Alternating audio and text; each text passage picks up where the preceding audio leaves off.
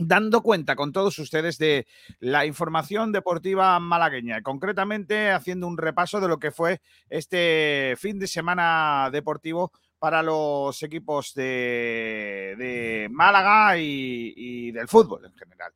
No ha sido, no ha sido este, ni muchísimo menos un fin de semana positivo para los nuestros, si tenemos en cuenta que en este pasado fin de semana cayó el Málaga Club de Fútbol en el día de ayer, cayó el Unicaja eh, en casa eh, en el, eh, también en la tarde del sábado, perdieron las niñas del balonmano, perdieron los chicos del balonmano, y es que ha sido una jornada absolutamente aciaga para el deporte malagueño. Quiero que reciban ustedes ese abrazo y ese saludo. Vamos a ver si empezamos la semana un poquito mejor que la hemos acabado, porque la verdad que, como digo, no ha sido ni muchísimo menos un buen fin de semana en cuanto a resultados se refiere para los nuestros. Eh, lo mejor de todo es que a peor en cuanto a resultados casi no se puede ir.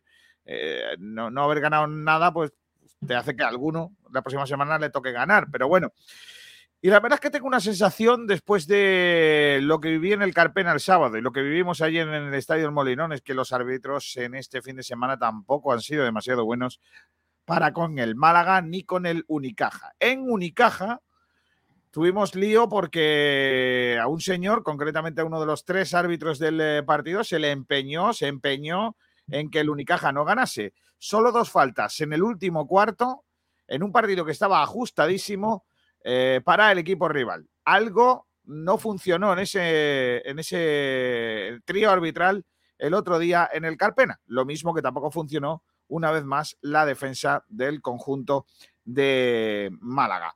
En cuanto al fútbol, pues eh, independientemente de, que luego debatiremos si era o no tarjeta roja la entrada de Scassi en el inicio del partido y luego debatiremos si fue suficiente esa tarjeta roja eh, como para condicionar el eh, encuentro. Sí es cierto que el Málaga sumó una nueva derrota en eh, lejos del estadio de La Rosaleda. Y con todo eso, pues lógicamente es complicado afrontar pues un, partido como el del otro día o como el de ayer ante el Sporting. A estas alturas de la jornada ya sabrán ustedes lo que ha pasado en segunda división, los resultados del de la segunda división, que, bueno, ya sabes, el Huesca le ganó a RSOC B 0-2, el Almería ganó al Tenerife 3-1, el Ibiza ganó al Burgos 2-0, el Amorebieta empató en casa ante el Eibar a 1, Las Palmas 2, Ponferradina 1, el eh, Mirandés que perdió en casa frente al Leganés 1-2, el Sporting que le ganó al Málaga 2-1, el Oviedo y el Girona empataron a 0, empataron a 1 Lugo y Zaragoza, ganó el Valladolid 2-0 al Alcorcón y hoy se juega a partir de las 9 de la noche ese fue el Labrada eh, Cartagena que cerrará esta séptima jornada de la liga. Una clasificación comandada por el Sporting con eh, cinco victorias, un empate y una derrota, 16 puntos. El Almería es segundo ya con 15 puntos, cinco victorias y dos derrotas.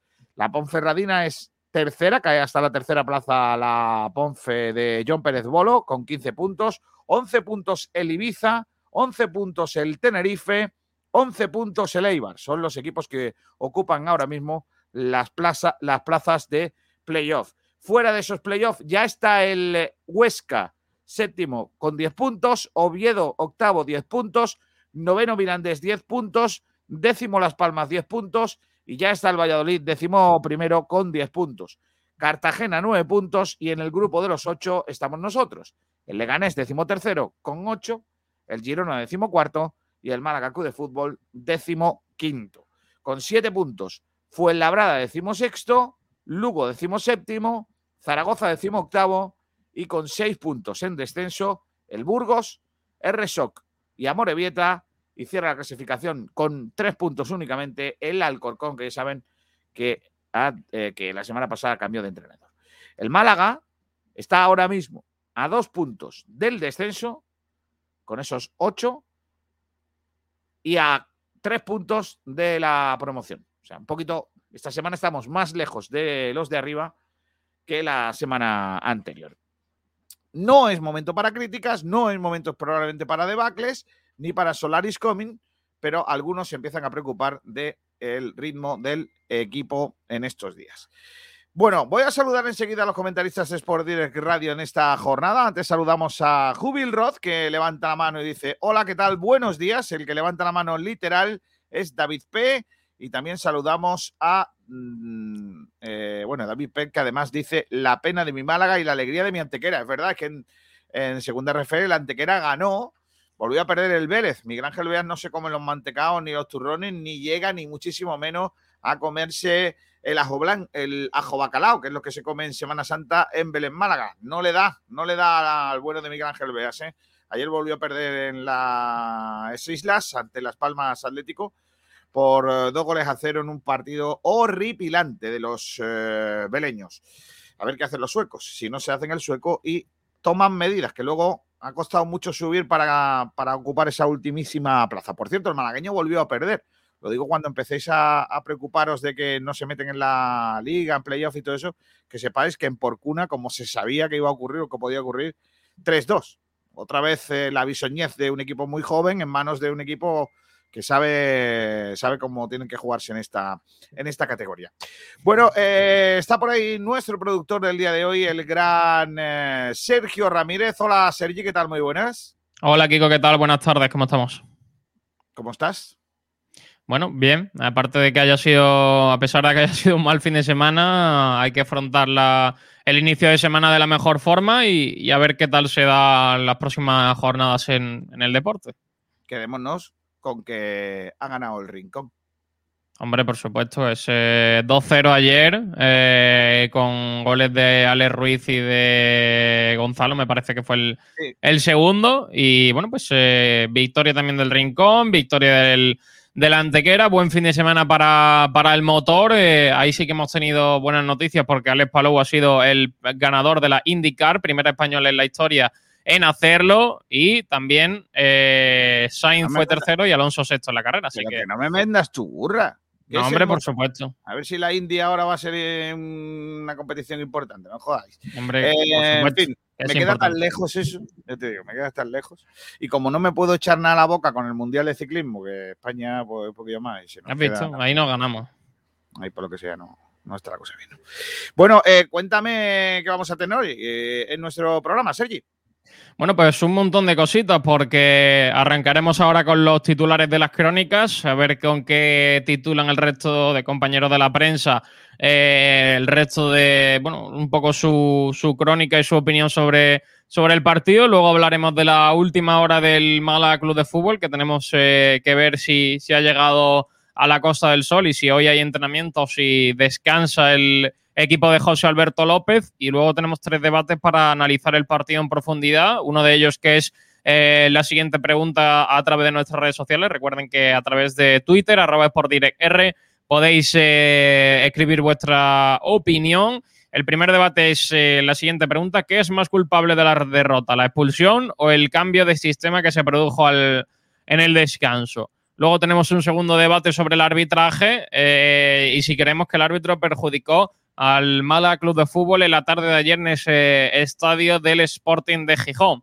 Y un último debate sobre la portería, donde se ha puesto el ojo durante las últimas semanas y, tras este partido, eh, preguntando si creemos que José Alberto se equivoca eh, poniendo a Dani Martín de nuevo de portero y bueno, pues eh, también tenemos chumbo y excelencia luego al final del programa y todo el polideportivo, porque Javi Muñoz tiene que venir con, tiene que venir con Málaga al barro, con todo lo que ha ocurrido en el fútbol modesto. Y luego también tenemos que eh, analizar el eh, futsal, el balonmano, el baloncesto y el resto de, deportes de. el resto de deportes de, polideportivo y todo lo que tenemos que, que analizar. Así que gran programa por delante en este lunes, con un inicio de semana malo para el eh, deporte malagueño. Así que dos próximas horas para hablar de todo lo que tenemos en, eh, el programa. Mira, unos datos que sacan los compañeros de Guiricas. El Málaga recibió la mayor cantidad de tarjeta amarilla y roja en segunda división hasta el momento y está el último lugar de la tabla de la Liga Smart Bar en, en Fair Play. 19 tarjetas amarillas y 3 rojas en lo que va de liga. Hasta el momento se han repartido 265 tarjetas amarillas y 16 rojas en segunda división, pero el Málaga es el líder Madre mía. Según, según eh, los árbitros, el Málaga es el equipo que más palos da, que más, o al menos más que, más que palos, más amarillas ve. Pues claro. Sí, porque una cosa, una cosa puede ir, no ir con la otra, ¿eh? Mira, tenemos un montón de comentarios de Alejandro Luque. Alejandro Luque, por lo que sea, quiere saber nuestro ratio de mensajes. Sí. La expulsión. La expulsión. La expulsión. Y sí. Sí. Yo sé que yo creo que ha ido comentando a todos tus temas y ha ido contestando. Por ejemplo, ha dicho, sí, está bien. Vamos a ver, el primer tema, ¿cuál era? El primer tema es el la, quién es más culpable de la derrota, la expulsión o ese cambio de sistema. Y he dicho sí, eh, claro. No, no, y él contesta la expulsión. Claro, pues maravilloso. Segundo tema. ¿Qué te pareció el ¿Crees que perjudicó al Málaga? Sí. Sí. Así en orden, vale. A ver, siguiente. ¿Considera que se equivocó poniendo a José Alberto a Dani Martín? Sí. Sí. sigue, sigue. Y luego dice la expulsión, otra vez. La expulsión. Ya no hay más temas. Y ya, ya no he dicho más nada. La misma. La misma... Mm, a lo mejor ha respondido a lo de que uno que ha sido un mal fin de semana y el otro que, quiere escuchar el polideportivo. Alejandro, te queremos un montón y sin ti Hombre, la radio nos quería lo mismo porque te queremos un montón. Claro que sí. ¿Vamos a ir a la última hora del Malacacu de fútbol? No. Hombre, los titulares. Los primeros los titulares, claro, los titulares de la prensa. Hoy Ay, Dios los mío. titulares son las crónicas de lo que fue la derrota del Málaga de fútbol. Los titulares, como siempre, con bendita Catalina. Catalina, el restaurante Nañoreta Resort te ofrece los titulares de la prensa. Venga, vamos con esos titulares de la prensa. Sergio Ramírez, eh, desde lo que viene siendo Catalina. Bueno, pues eh, titulares de la prensa que como cada lunes, cada día después de partido, eh, pasa por esos titulares de las crónicas de los diferentes medios de la provincia. En primer lugar, arrancamos por el Diario Sur, que titula su crónica con El Málaga se queda cerca del milagro en Gijón. Eh, posteriormente, la opinión de Málaga, que titula Derrota con orgullo y coraje, 2-1. Además, Málaga hoy titula Esfuerzo, polémica y derrota, también con el resultado de 2 a 1. El desmarque con la cabeza bien alta ante el líder. El Málaga sucumbe eh, en el Molinón. Y por último, esta casa es por Direct Radio que titula El Málaga dio la cara con uno menos, pero se vuelve de vacío. Así que esos son los titulares de las crónicas de los distintos medios en este lunes 27 de septiembre. ¿Qué dicen en Asturias? ¿Qué dicen, por ejemplo, en el comercio de Gijón? Dicen Sporting Don Málaga 1. Un, un líder nunca se rinde. Lo escribe Javier Barrio. Este es el grupo Vocentos, es prácticamente el mismo diseño del Diario Sur. Y, el, Igual. y allí lo titulan así: Un líder nunca se, se rinde. El entrenador del conjunto rival dice: Veo cosas en el equipo que me encantan. Y se confirma que Yuka, aunque tiene ofertas, se va a quedar toda la temporada. Vaya hombre. Eh, también dice Javier Barrio que el, el Molinón crece y empuja para la reconquista. Madre mía, la reconquista. Pues ya está. Eh, eso es lo que dice el comercio en Gijón. Eh, ¿Quieres que te diga, por ejemplo, qué dice la voz de Asturias? A ver, vamos a ello. Ya, por lo que sea, dice cositas. Eh, dice. Mm, a ver. Mira, yo tengo por aquí el de la Nueva España que dice victoria de orgullo y liderato. Eh, la crónica, ellos la titulan Crónica Sporting 2 Málaga 1, remontada del Sporting. Eh, no, no sé tal.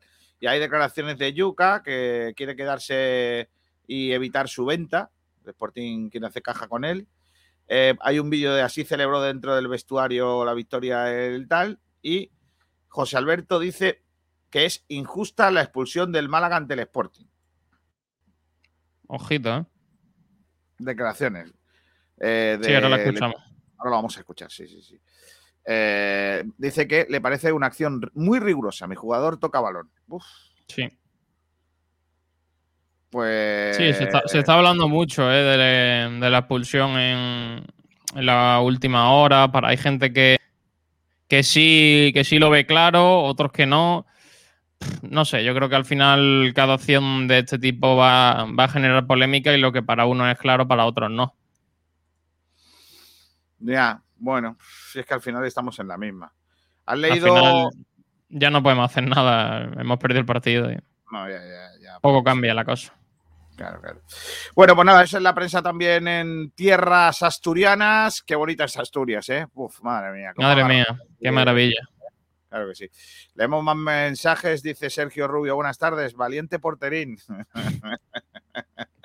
Madre Al final se va a quedar por valiente porterín, ya verás, ya te digo. Francis Rumamor dice: Muy buenas tardes.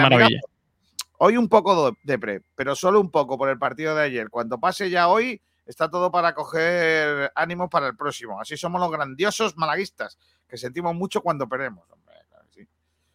Y también hay por ahí. El de David P que dice lo descase para hacérselo mirar, los del árbitro casero 100% y el portero mejor no cambiarlo más. Correcto. También dice Alejandro Luque, dice que es que lo he puesto antes con ese. claro. Y ya está. Bueno, pues esos son comentarios que no se llegan a nuestras redes en el día de hoy. Espero que participéis mucho en nuestro programa. Em, vamos a cerrar, ¿no? La, el resumen de la prensa. Maravilloso. Lo cerremos con un buen. Hombre, vamos, vámonos a jugar al golf allí y luego a tomar. ¿eh? ¿Cómo, entra el fulano, eh? Madre mía. Por favor, tenéis que ir a probarlo, ¿eh? Tenéis que probar el fulano en Bendita Catalina. Bendita Catalina, el restaurante Nañoreta Resort te ha ofrecido los titulares de la prensa. ¿Hay última hora del Málaga de Fútbol, Sergi? De momento no, yo creo que eh, durante el programa podremos tenerla porque seguramente el equipo eh, no sé si habrá llegado a, Málaga, pero no creo que vaya a ser un entrenamiento hoy al, estilo diez y media o, más temprano. Hoy probablemente se retrasa un poquito por, por ese viaje del equipo que al final desde Asturias se complica, se complica la cosa y seguramente hayan tenido que combinar autobús con tren o o algo de este estilo y, probablemente el entrenamiento hoy sea un poquito más tarde. Vamos a escuchar al técnico José Alberto en rueda de prensa ayer y vamos a analizarlo. Vamos a ello. Venga, este es José Alberto. Hola José, ¿qué tal? Por aquí. Hola, buenas. Bueno, sensaciones, impresiones, resultado justo. Bueno, justo, justo gana el que, el que marca un gol más. Entonces, bueno, creo que el partido está condicionado completamente por, por esa expulsión en el minuto 7. Eh, que marca, marca todo el partido, marca todo el, desarrollo del partido. Eh, no he tenido la oportunidad de verla todavía, pero sí me parece una acción rigurosa, rigurosa, eh, rigurosa. Hay una entrada lateral con un jugador que viene por detrás, eh, mi jugador toca balón, no hay asistencia por parte de, los servicios médicos del otro equipo. Creo que para expulsar a un jugador se necesita falta algo más. Hola José, ¿qué tal? buena primera parte de, tu equipo, incluso jugando con uno menos cambiado en la, en la segunda para que el Sporting sea tan, superior independientemente, evidentemente, de tener un jugador menos? La superioridad, pues es eh, lógicamente el que, el que han acertado en dos ocasiones que han tenido. Y, que, y, que, nos han sometido, eso está claro. Nos han exigido. El Sporting es el mayor ritmo, el equipo con mayor ritmo de circulación de la categoría. Si eso eh, le añades el que tienes un jugador menos, pues te dificulta mucho el poder llegar a las, a las situaciones de, eh, de, para encimar. Pero creo que lo hemos controlado muy bien. Creo que el equipo hoy lo ha interpretado muy bien y, nos, lo que nos ha faltado creo que ha sido el, quizás tener algo más o intentar tener algo más de balón, pero es complicado después del desgaste de físico sin, sin, sin, balón durante tantos minutos, es que hemos jugado 85 minutos o 90 minutos si contamos en el descuento con un jugador menos, en un estadio como el Molinón y contra el equipo que mayor ritmo de circulación tiene la categoría. Entonces ahí esa, esa es la clave. Hola Alberto, muy buenas, en directo para Cope Málaga. Bueno, eh, esas eran las palabras de José Alberto eh, sobre algunas cuestiones importantes del día. Eh, si quieres, yo creo que podemos empezar, Sergio, a, comentar ¿no? algunas de las, de las cosas que dice el técnico, sobre todo si tenemos en cuenta ¿no? lo del tema arbitral. ¿no? Yo creo que es un poco el, el kit de la cuestión. ¿no? Si si tuvo que no, eh, tuvo que ver tanto con, eh, con la derrota, eh, la expulsión de, de y si fue tan rigurosa o no, como él comenta. Sí, bueno, al final tampoco se mete mucho en polémica con el tema arbitral. Luego, posteriormente, le preguntan un poco sobre cómo, cómo, ha visto la, bueno, el papel del colegiado y dice que, él no va a hablar de, los árbitros, que es algo que no le corresponde. Pero bueno, en esta primera pregunta sí que se moja un poquito. Eh, dice que, bueno, que no le parece a él cartulina roja porque el, futbolista del Málaga en este caso es casi toca el, balón y porque no entran las asistencias médicas, eh, en este caso, atender al futbolista del, del Real Sporting que se levantó sin ningún problema y no, y no, y no fue la cosa más. Eh, no sé yo si es roja, yo creo que es una, acción a debatir y, sobre todo para mí interpretable. Eh, yo creo que, no podemos protestarla. Yo creo que es posible que, se pueda echar amarilla, pero eh, si echa cartulina roja, yo creo que no podemos protestarla porque al final hemos visto este tipo de jugada mucho en el fútbol. Un futbolista que levanta mucho, mucho la pierna con los tacos por delante normalmente suele sancionarse con, cartulina roja. Ahora depende de las circunstancias también del partido, del momento y de cómo es la entrada, pero yo creo que, no podemos quejarnos eh, de, una expulsión porque yo, para mí yo creo que lo puede expulsar sin problema.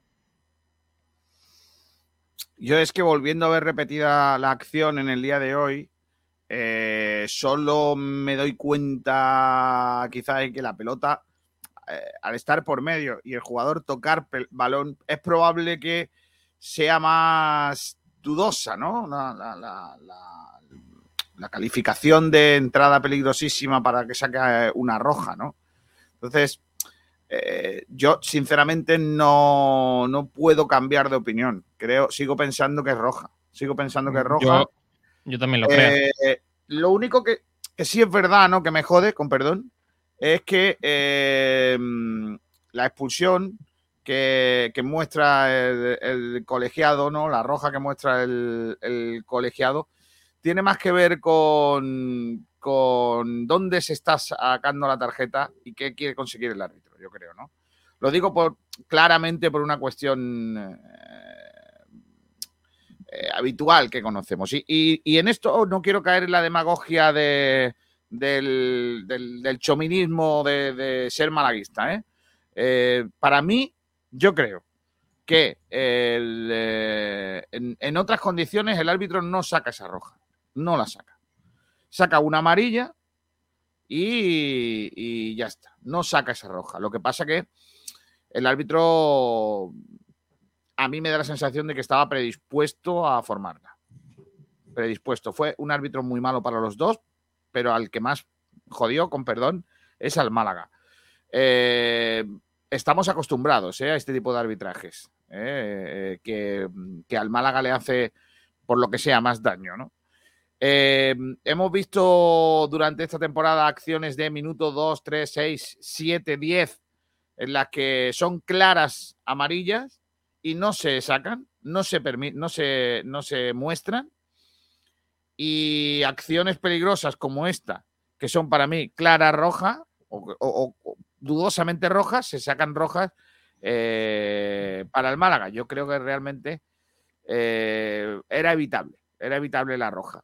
Pero... Yo creo que yo creo que el árbitro no estuvo a la altura en ninguna parte del partido. Desde el primer momento, eh, con esta cartulina roja se vio que que iba, iba a tener fácil sacar muchas cartulinas amarillas, luego el partido se fue calentando poco a poco, la acción esa en la que el portero sale y le da un, puñetazo a la cabeza a un futbolista de, del Sporting, al final sale a por el balón y, con la mala fortuna de que, de que, se lo lleva por delante y luego se forma ahí una tangana que es un poco, un poco lamentable donde el, árbitro tenía que sacar amarilla a Tutiplen y al final, eh, como no, la peor parte se la llevó el el Málaga Club de Fútbol en esta, en este, en este, en esta parte, porque al final le mostraron dos cartulinas amarillas por, parte de una de, del Real Sporting. Entonces, mm, yo creo que el arbitraje en ningún momento estuvo a la altura, a pesar de, sacar muchas tarjetas y de, y de intentar controlar el partido para que no se le fuese de las manos. Yo creo que un, poco sí que se le fue y luego estuvo eh, bastante mal, eh, yo creo que para los dos equipos, eh. pero mm, en mayor parte para para el Málaga. Yo creo que el árbitro eh, ayer mm, no estuvo al nivel, ya lo dijo Fernando Muñoz el pasado viernes, dijo sobre el árbitro eh, que ha pasado muy desapercibido, que es su, tercera temporada en, en segunda división y al final cuando un árbitro dice que, que ha pasado un poco desapercibido, eh, a mí nunca me convence. Eh, así que, bueno, mm, yo creo que, que, no tiene un buen nivel para estar en, en, segunda división y que probablemente sea de los que esté abajo en la pelea por, por no descender. Eh, me parece que, que estuvo muy mal, muy mal durante todo el partido. cuando tú has estado mirando durante toda la mañana, viendo la prensa, eh, el, la, tónica habitual es de la prensa en sus críticas es que era expulsión, o, no. Un poco está dividido ahí el corazón. Pues no sé, yo creo que, deberían decir que, que, al final se puede, se puede mostrar, porque en este tipo de acciones en el fútbol hemos visto muchas expulsiones eh, por una entrada similar. Es una acción que se suele dar mucho en el, en el mundo del fútbol, eh, porque al final un balón dividido en el que salta un poquito más fuerte con el balón, con la, pierna, perdón, por delante.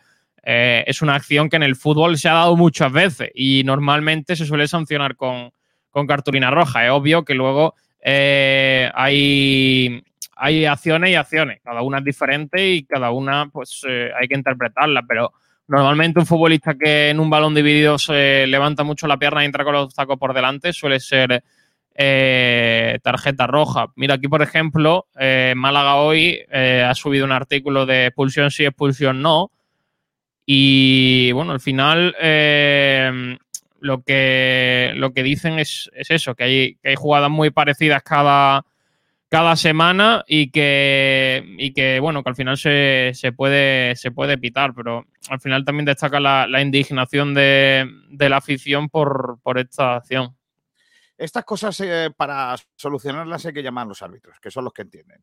Nuestro árbitro de cabecera es Fernando Muñoz, que ya sabes que ha sido árbitro, que, que ha sido asistente en segunda división, que es un hombre con, con, mucha sapiencia futbolística y que conoce muy bien y que además, como buen árbitro, no se casa o no se debería casar con nadie. De hecho, que yo sepa, está soltero. Hola Fernando, ¿qué tal? Muy buenas. Buenas tardes, Kiko, ¿qué tal estáis? Primero, ¿es expulsión lo de Scassi o no? Para mí, bueno, está bien expulsado, sí, es roja. Aunque, como dice el técnico, toque balón y aunque sin pero, condicionantes. Pero el juego peligroso al entrar con el pie, digamos, en calzo, se convierte en patada. Patada sobre la pierna, para mí es expulsión.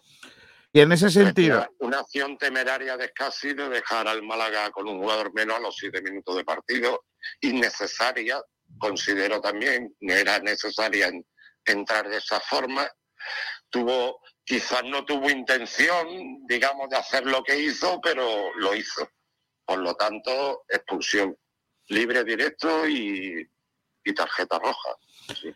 Eh, tú siempre explicas, cuando estamos en las retransmisiones, que hay árbitros que prefieren eh, no sacar las amarillas pronto, eh, para no condicionar, para no poner el, el listón, todo esto.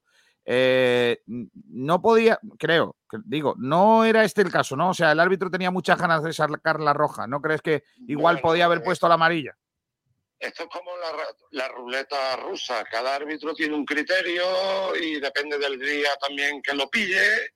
Y ayer tuvo el Málaga la mala suerte de que eh, Gales Azpeteguia pues aplicó el reglamento y expulsó a casa. Y, y le dio igual que fuera el minuto 6. ¿Y tú crees que si no si saca amarilla en el del bar le hubieran llamado la atención para que sacara la roja o no se hubieran metido ahí? Yo, yo pienso que sí, que, que, imagino que con Arraiz se hubiese mojado y, y al menos lo hubiera invitado a ver el monitor.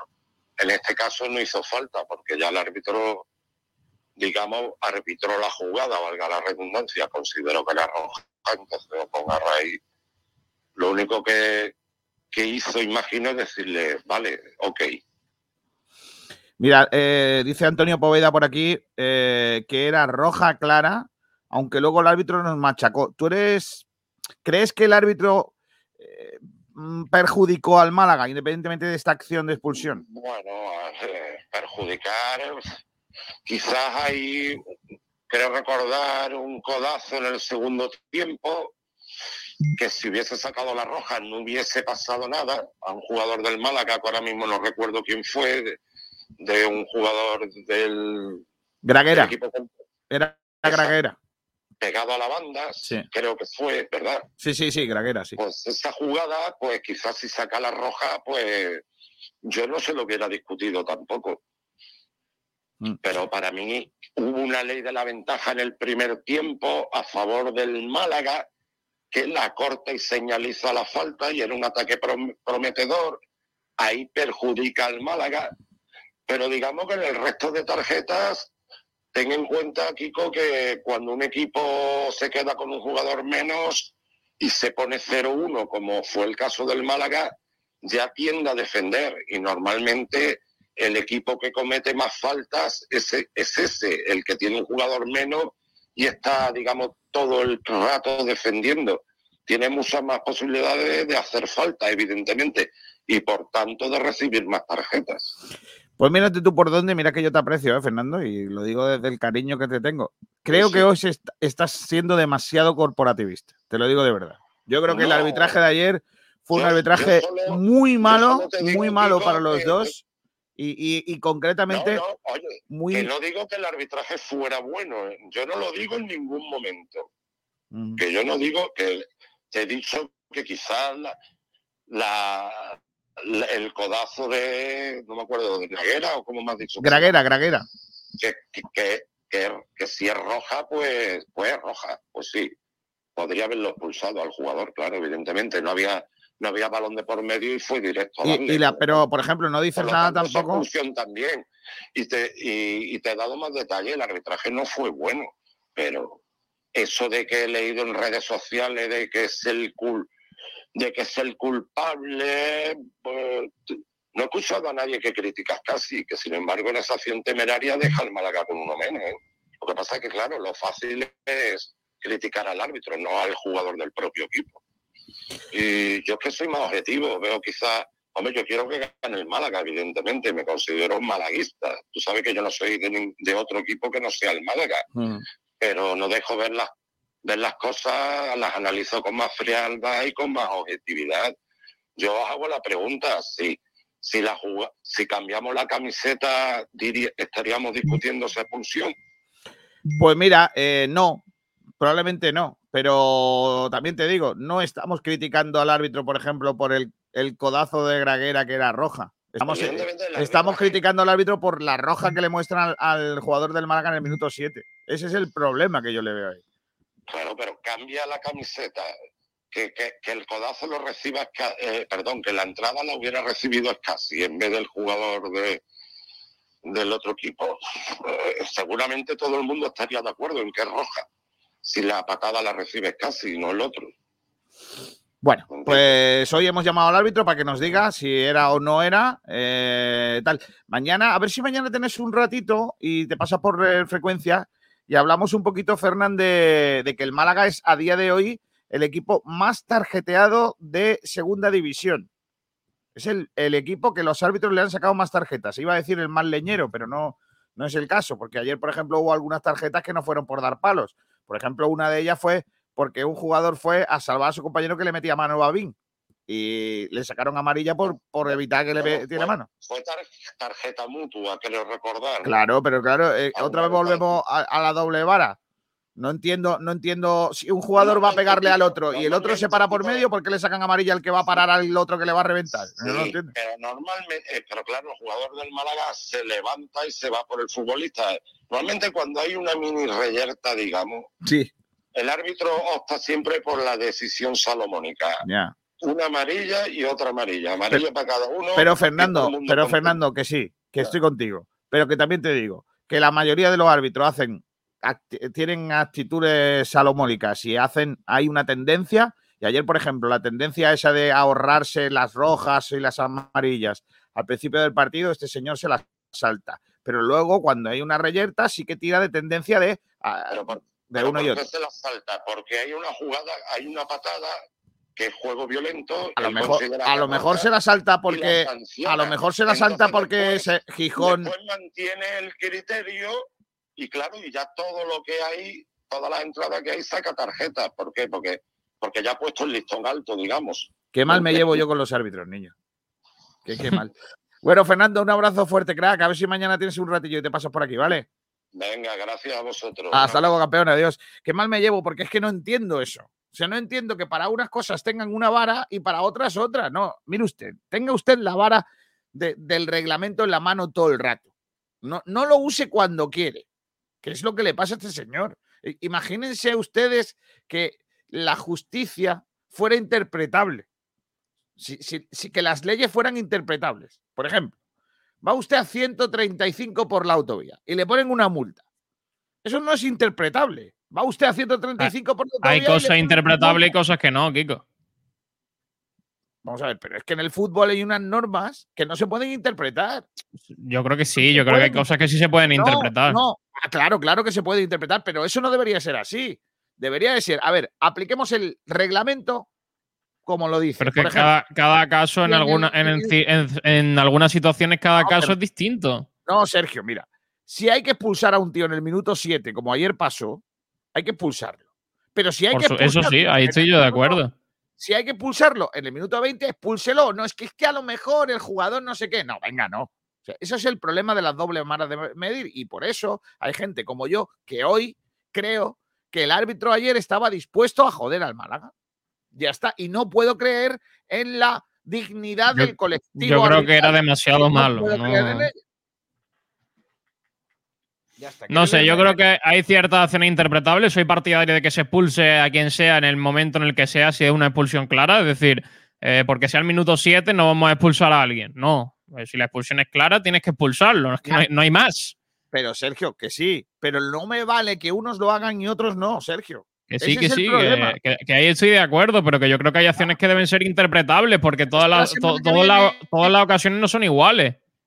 Sergio, la semana que viene, Fernando Muñoz está comentando el partido y el árbitro que nos toque le- no expulsa a un jugador del otro equipo por una acción similar a la de hoy de Scassi y dirá, bueno, es que el árbitro no ha querido cargarse el partido en el minuto 7 porque queda mucho, ha puesto el Pues listón ahí será, bajo". ahí será el momento de criticar al árbitro, en Pero ese es caso. Yo, yo critico a los este árbitros. árbitro porque a partir de ahí ya el arbitraje ya condicionó todo.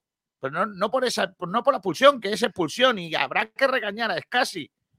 Habrá que decirle a Scassi y aquí yo, que tienes ya muchos años para hacer estas cosas. Que no es la primera vez que nos dejas con uno menos porque se te va la pinza. Que, que- que, oye, que seguramente el chaval lo, lo aceptará y estará jodidísimo. Estará hoy jodidísimo. Sí. Y es lógico. Pero, pero, insisto, no podemos defender al colectivo. No podemos defender al colectivo arbitral. Entonces, Es que yo creo que, que eh, el arbitraje fue malo en general. Es decir, eh, está claro que perjudicó al, al Málaga, pero yo creo que no es que fuesen acciones puntuales, que fue alguna. Fue más el conjunto de cómo arbitró el partido. Es la sensación que a mí me da. Eh, faltas que, que pitó mal, eh, cartulinas que eh, o, o no las sacó o no eran amarillas o eran más dudosas y podía ser incluso cartulina roja. Yo creo que fue un poco el global de todo, de todo el La encuentro más que acciones puntuales. la amarilla Sekugasama es una es un es, Es, un robo. Es un robo ver, porque el jugador ¿Me, va- toca me la vais a presentar ya? o- No, porque acabas No. de llegar tarde y estamos nosotros en un debate interesante y Es lo que, es quiero, no- decir, quiero decir que es una auténtica vergüenza que estéis hablando ahora mismo del árbitro después del partido de ayer del Málaga. Pues no, yo creo que el Pablo, árbitro- Pablo Hiller es lamentable. Me parece una vergüenza. Te lo digo en Estamos serio. hablando de estamos hablando de la jugada clave del partido. Te pongas tú como te pongas. Es ¿Cuál la es? jugada clave del La de partido. Scassi. Es casi. La expulsión es casi. Expulsión No hay clara. más. Expulsión clara. Para mí es clara, Pero- roja. Vale, y yo también lo creo, pero no es, es la jugada que marca el partido. Por supuesto. Fíjate, fíjate, eh, me parece que no es la jugada clave del partido, que la jugada clave del partido es eh, la roja que sí le debieron sacar a, a Graguera en la segunda parte por ese codazo eh, absolutamente mm, despiadado sobre Paulino de la Fuente, que le llega a dar en el ojo y, y se lo carga. Eh, ahí sí me pareció roja directa, pero además clara, sea, muy clara, porque fue sin intención de, de- de disputar el balón ni nada. Pero, Pablo, Pablo, yo sé por dónde vas. Yo sé por dónde vas. Porque tú, tú quieres decir que ayer el entrenador se cargó el partido Claro. y todo lo que Yo sé por dónde tú vas. Pero decir que la jugada de la expulsión de ayer de eh, Scassi no, es, no es la jugada que condiciona. del todo. Si es que, si es que el Málaga no había empezado el partido, si es que llevábamos seis minutos. En el, en el- en el Pero, minuto siete. mm, vamos Si a ver. tú me dices que ese par- esa jugada no es la que condiciona el resto del partido, yo creo que es que ya estás haciéndolo con mala fe porque quieres llevar Podemos, podemos, analizar, podemos analizar el partido con la expulsión de Scassi o tenemos que seguir hablando de No, Scassi, de la roja, Scassi. analizando. Eh, Mira, ¿Podemos estamos- analizar a un Málaga con 10 jugadores o tenemos que lamernos las heridas Pero- continuamente? me deja- No, no, no, no, no. Es que te estás equivocando. Es que son las 12 y 44 y queda mucho programa. Que te recuerdo que el programa termina a las 2 de la tarde. Entonces, Por cierto, estamos eh, cronológicamente. Cómprate wifi, ¿eh? que se te ve bastante regular hoy. ¿eh? No sé qué está Cómprate pasando. una conexión. Desconozco el motivo de que llevo unos días porque los señores de naranja se han enterado. Es que, ¿por qué, tengo por qué no lo fútbol- liquidado ya, Kiko García? Es que Tengo- ya tengo llevan el dos años fútbol liándotela. Tengo el fútbol con otra gente y se han enfadado los señores de naranja y me han bajado el nivel de internet. Claro. Básicamente. Bueno, a lo que voy. Que, mm, que si no me ve- se me ve, tampoco pasa nada. Que lo que quiero decir, que eh, mm, el, el- el partido hay que analizarlo por cómo fue. Planteamiento. eh, Yo creo que hay que analizar diferentes, diferentes Correcto. partes del partido. Planteamiento, expulsión. Y a partir de la expulsión empieza un partido nuevo, distinto. Como, y si tú quieres, ahora analizamos cómo fue ese partido, porque claro, hay que, hay que hacerlo. Es que, como has llegado tarde, no has escuchado que la primera parte de la rueda de prensa de José Alberto ha sido en el que eh, hablaba de que la expulsión para él era rigurosa eh, porque su jugador tocaba No, balón. Y estábamos no lo es. analizando. No lo es. Es que no es rigurosa. Es que por mucho que José Alberto me quiera vender la moto de que el Málaga ayer eh, se queda con uno menos, por eso no es roja, o sea, no es amarilla, es roja. Porque entra, entra con la planta por delante en una acción muy peligrosa y por tanto es roja directa. Es que no hay más. O sea, y debatir sobre esto me parece una pérdida de tiempo absoluta. Madre Yo creo que a los oyentes le debemos un poquillo más de, de rigurosidad, Kiko. Te lo digo de verdad. Pero es que no estamos. A ver, no yo, yo, por ejemplo, creo que también es expulsión. Lo que estoy debatiendo es que a partir de ahí el árbitro eh, demostró cuál era su tendencia. A, quién A ver, yo creo que a la, a la pregunta es clara. Eh, yo creo que eh, el árbitro no hace que el Málaga pierda el partido, pero influye en una parte pequeña del resultado. ¿Eso qué, eso qué quieres decir? Sergio? Una parte pequeña, Claro. claro. Una Medio, parte medio pequeña gol. que es. Que la expulsión influye, pero que la máxima responsabilidad fue del equipo de perder el partido. Pero Pero entonces, eso- entonces pero el árbitro no debate. influye, porque estás, estás diciendo que la roja es roja. ¿Cómo va a influir entonces el árbitro? Si la roja es roja, según No, tú. pero, luego el arbitraje no fue bueno, Pablo. La roja no, que le tienen que echar al futbolista del Sporting influye en, Ya, en contra del Málaga. eh, en esa, esa, yo creo, esa roja, yo lo digo en serio, a Graguera, me pareció bastante clara, pero ahora. Pues no, entonces perjudica al Málaga o no, si es que, es que Pues no es lo mismo, no es lo mismo jugar la segunda parte que jugó el Sporting con uno menos. No es lo mismo, el Sporting no iba a jugar igual si le expulsan a ese futbolista, por tanto, Claro. influye en el No resultado. habéis, no habéis mencionado esa jugada eh, hasta que he llegado yo. O sea, No, si tampoco- la hemos mencionado. Si la hemos mencionado. ahora Claro todo que hemos esto. mencionado. Está- he Incluso llegado yo hablando. Pablo, Pablo, incluso Fernando Muñoz ha hablado de Acaba esa de decir que es roja, que es roja acaba de decir que es roja, lo hemos estado analizando. Y con eso hablamos otra vez de que el árbitro tuvo doble va- vara de medir. Para unos le puso el listón muy bajito y para los otros muy alto. Y, y también hemos hablado cuando a un jugador se le ha amonestado, le ha sacado una, una amarilla porque eh, había un señor que tenía la espalda como un ropero y que es- es capaz de sacar tres o cuatro tronos de Sevilla él solo, eh, y se va para otro a reventarle la cabeza y se pone por medio y le sacan amarilla uno cada uno. En lugar de decir al señor el otro que es un agresor. Venga, hombre, ya está bien, hombre. Bueno, voy a, voy a seguir eh, a leer oyentes. Ahora analizamos lo futbolístico que también hay. Jubil Rod dice, es casi chumbo porque tiene que medir mejor. Biznaga Juan de. Luego volvemos a la excelencia del chumbo. Alejandro Luque dice, pero lo que le hacen a Paulino no es roja. No lo pregunto, así que ya tengo mis dudas. Para mí sí. David P. dice, estoy muy jodido porque de cuatro puntos que me esperaba, cero. Yo es que también... Lo hablábamos, lo hablamos hace una semana. yo os dije que quería dos puntos en esos dos partidos, dos empates. No me hicisteis caso, cero de los dos. Miguel Ángel Calero dice: un árbitro con talante no debe sacar una roja al inicio del partido. Lo que pasa es que sacar la roja al visitante y siendo el Sporting un cabez, en cabeza es No más veo. No lo veo así. Yo creo que el no- futbolista, si la acción es clara, debe ser expulsado sea el minuto que sea, no hay más. Sí. Pablo. Se llama justicia. eh, Pablo-1112, Ey, dice, Ey, eh, a lo mejor Julio Iglesias. Eh, No. Antonio Poveda dice, buenas tardes, lenguao, roja clara, aunque luego el árbitro nos machacó. Partido cabe contra el Fuenlabrada, pero pido tranquilidad, tenemos buena plantilla. Eh, Antonio García, Antón García. Antón García dice, y el, el problema ya no es si es expulsión o no. El problema de siempre es que contra el Málaga eh, y demás equipos normales son siempre expulsión para ellos.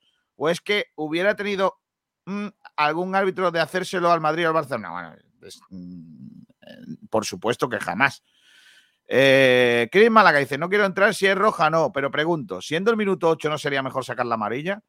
Bueno, si es Que no roja... Sí, claro. eh, Que no tiene que ver el minuto con la entrada, ni con la roja, ni con la amarilla, que no tiene nada que ver. Antón García, Pablito, el típico que estaba mirando el Barcelona Levante y ahora viene a rajar No. del Málaga. Sí, el típico cateto. ¡Bú! La que te acaba de Oh, dar. Gracias, gracias Antón. Un fuerte abrazo, Antón. Gracias. Joaquín Lobato dice, esa jugada es agresión. El balón, no sé si luego sigue. El balón, al igual que cuando se formó la trifulca, le cogen del cuello a Brandon. Correcto. Eh, eso- a eso Lo vi enterito, eh. lo- por cierto, lo vi enterito el partido, ¿eh? No, no diste cabezadas ni, ni nada de eso. No, no, no, lo vi enterito y, y, bueno, yo. Vale. O sea, que creo que eh, no. decía Pablo Gil antes, su director de esta, de esta emisora, que, mm, que por cierto, enciende, ponte una luz o algo que se te vea oscura. Es que, tengo- es que me viene la luz de aquí, como a, como a Pues, Jesucristo. enciende. Eh, Pero ¿por qué, qué pasa? ¿Que la luz está muy cara y no quieres darle a. No. No quiere pagar. a ver, no va a solucionar nada. Mira, mira, espérate. Se va a solucionar. Tú le das y verás cómo mejora. A ver, ya verás bueno. cómo sí. Bueno, Sí, Bueno. hombre. es que, es que la luz de Pablo es como si no tuviese luz. Es que Pablo, no se ha encendido nada, ¿eh? Madre mía. pero Pablo, tienes ¿qué una bombilla usa? Una linternilla. Una de, una de esas No, que va- le da. Eh, eh, Es la, que le da típica, para es la que típica funcione. bombilla, correcto, eh, que la que va con una dinamo. Eh, Tengo- bueno, tengo, Pablo. un, tengo un Umpa Lumpa aquí señalándome con un. Lumpa, lumpa, sí. con una Bueno, eh, bueno, Pablo Lo Gil tiene que pegado a la pared. Ha dicho que vamos a hablar de fútbol. Venga, vamos a hablar de fútbol. Hay dos Málagas, Gracias, gracias. lógicamente, uno hasta el final de la primera parte y otro hasta el final del partido. Hasta el final de la primera parte, el Málaga se ve beneficiado de una gran jugada por la parte izquierda con un buen gol de Juan de. Eh, después del gol, el, el equipo empieza a defender en bloque bajo porque tenía un hombre menos, eh, pero con, una, con un dibujo táctico de 4 eh, 4-1. eh, y después del descanso, el técnico introduce dos cambios, quita a un hombre de medio campo para poner eh, a otro mediocampista de contención, eh, porque casi no estaba, y pone otro defensa más. Jugamos con tres centrales. Que lo, quita, que lo quita por Kevin Medina. Correcto. Pone a Lombán y quita a Kevin. Eh, bueno, pone a Lombano o pone a al otro, al chaval, es que nunca me acuerdo de su nombre. eh, Genaro. eh, Genaro. Genaro eh, y Lombán son los que entran. Y quita a Jozabed y a, Y a Kevin. y a Kevin. Bueno, eh, el equipo pasa a defender con cinco atrás, tres hombres en el centro y un delantero. ¿Vale? Eh, la explicación de por qué hace eso es esta que vais a escuchar. Al Sporting, eh, como es lógico. Eh, le da serenidad porque ya eh, ha remontado el gol que lleva desventaja con mucho tiempo por delante, pero eso es lo que, lo que ha cambiado. El equipo creo que ha hecho un partido extraordinario, extraordinario, jugando con 10 durante tantos minutos. Nos ha faltado salir más en ataque, nos ha faltado quizás tener algo más de balón, eso está claro, pero es por la dificultad que tenía. Es que a nivel defensivo nos han exigido muchísimo y son muchos minutos en un campo eh, como este con un jugador menos, eso es eh, la clave. Pero eh, para, para nada, hoy creo que conseguimos el mismo resultado de la semana pasada, pero completamente diferente en las formas, diferente en que el equipo se lo ha, dado, ha dejado absolutamente todo, lo ha dado todo, ha trabajado el partido de manera fe- fenomenal y bueno, eh, el acierto es el que marca, el, el que se lleva los partidos, la contundencia de las áreas. Y el Sporting ahora mismo pues es un equipo que, que está dominando las áreas. Quiero, quiero escuchar la, parte de Buenas, cuando, re- eh, cuando responde el técnico a la pregunta de- de por qué cambia el esquema. Eh, Porque es que él explica, tiene una razón. Mm, Yo no le doy la razón porque lo hace, pero tiene una razón. A ver si es el siguiente corte en el que explica por qué cambia el esquema. Claro que si nos vamos al resultado, al final eh, es lo que decía antes, el gana el que, el, que, el que tiene acierto y el que mete un gol más, pero la realidad que teníamos, por lo menos nosotros, en el banquillo era de tener controlado, de tener controlado el partido. El Sporting estaba precipitado, estaba dando últimos pases jugando demasiado por dentro y teníamos el partido donde queríamos, donde queríamos. Pero ha llegado ese primer gol y, y ha cambiado. Ha cambiado porque se han eh, templado, han empezado a circular más, han, aparecido espacios porque eh, el cansancio va apareciendo y, y, nos, han, nos han limitado. Pero veo al Sporting muy bien. Veo al Sporting a un nivel, eh, bueno, pues al, al eh, el mejor equipo hasta, hasta este momento. ¿no? La clasificación dice que, que, está primero, si no me equivoco, y eso es porque está haciendo las cosas muy bien. Creo que con respecto a la temporada anterior ha, me, ha mejorado mucho. Hola, buenas tardes, entrenador. Manuel Menéndez para la DG. Eh, supongo que la semana pasada estabas muy cabreado por tu equipo, con tu equipo. Con la a ver si ahora es eh, lo del cambio. Es que lo explica muy bien. Estar, bueno, lo explica muy bien porque lo hace, contento que sea bueno. Supongo que, aunque te estás contento, iba por otra parte. Absolutamente Y también hemos eh, a ver si, si, si, lo. Es que lo explica, lo explica claramente. Eh, es que no, no estoy de acuerdo, Kiko. Vamos una jugada para, para el 2-2. Eh, por, bueno, eh, que la ha tenido. Hablando de es un jugador que, que, viene para ser importante para nosotros, para sumar competencia y para darnos unas características de, de delantero centro que, que, no ten, que no teníamos en la plantilla. Eh, es una buena noticia, de las buenas noticias que hay, que haya podido jugar 20-30 minutos y, y, bueno, a ver si se va poniendo a, al ritmo de los demás y, y, nos puede ayudar con goles. ¿Eh?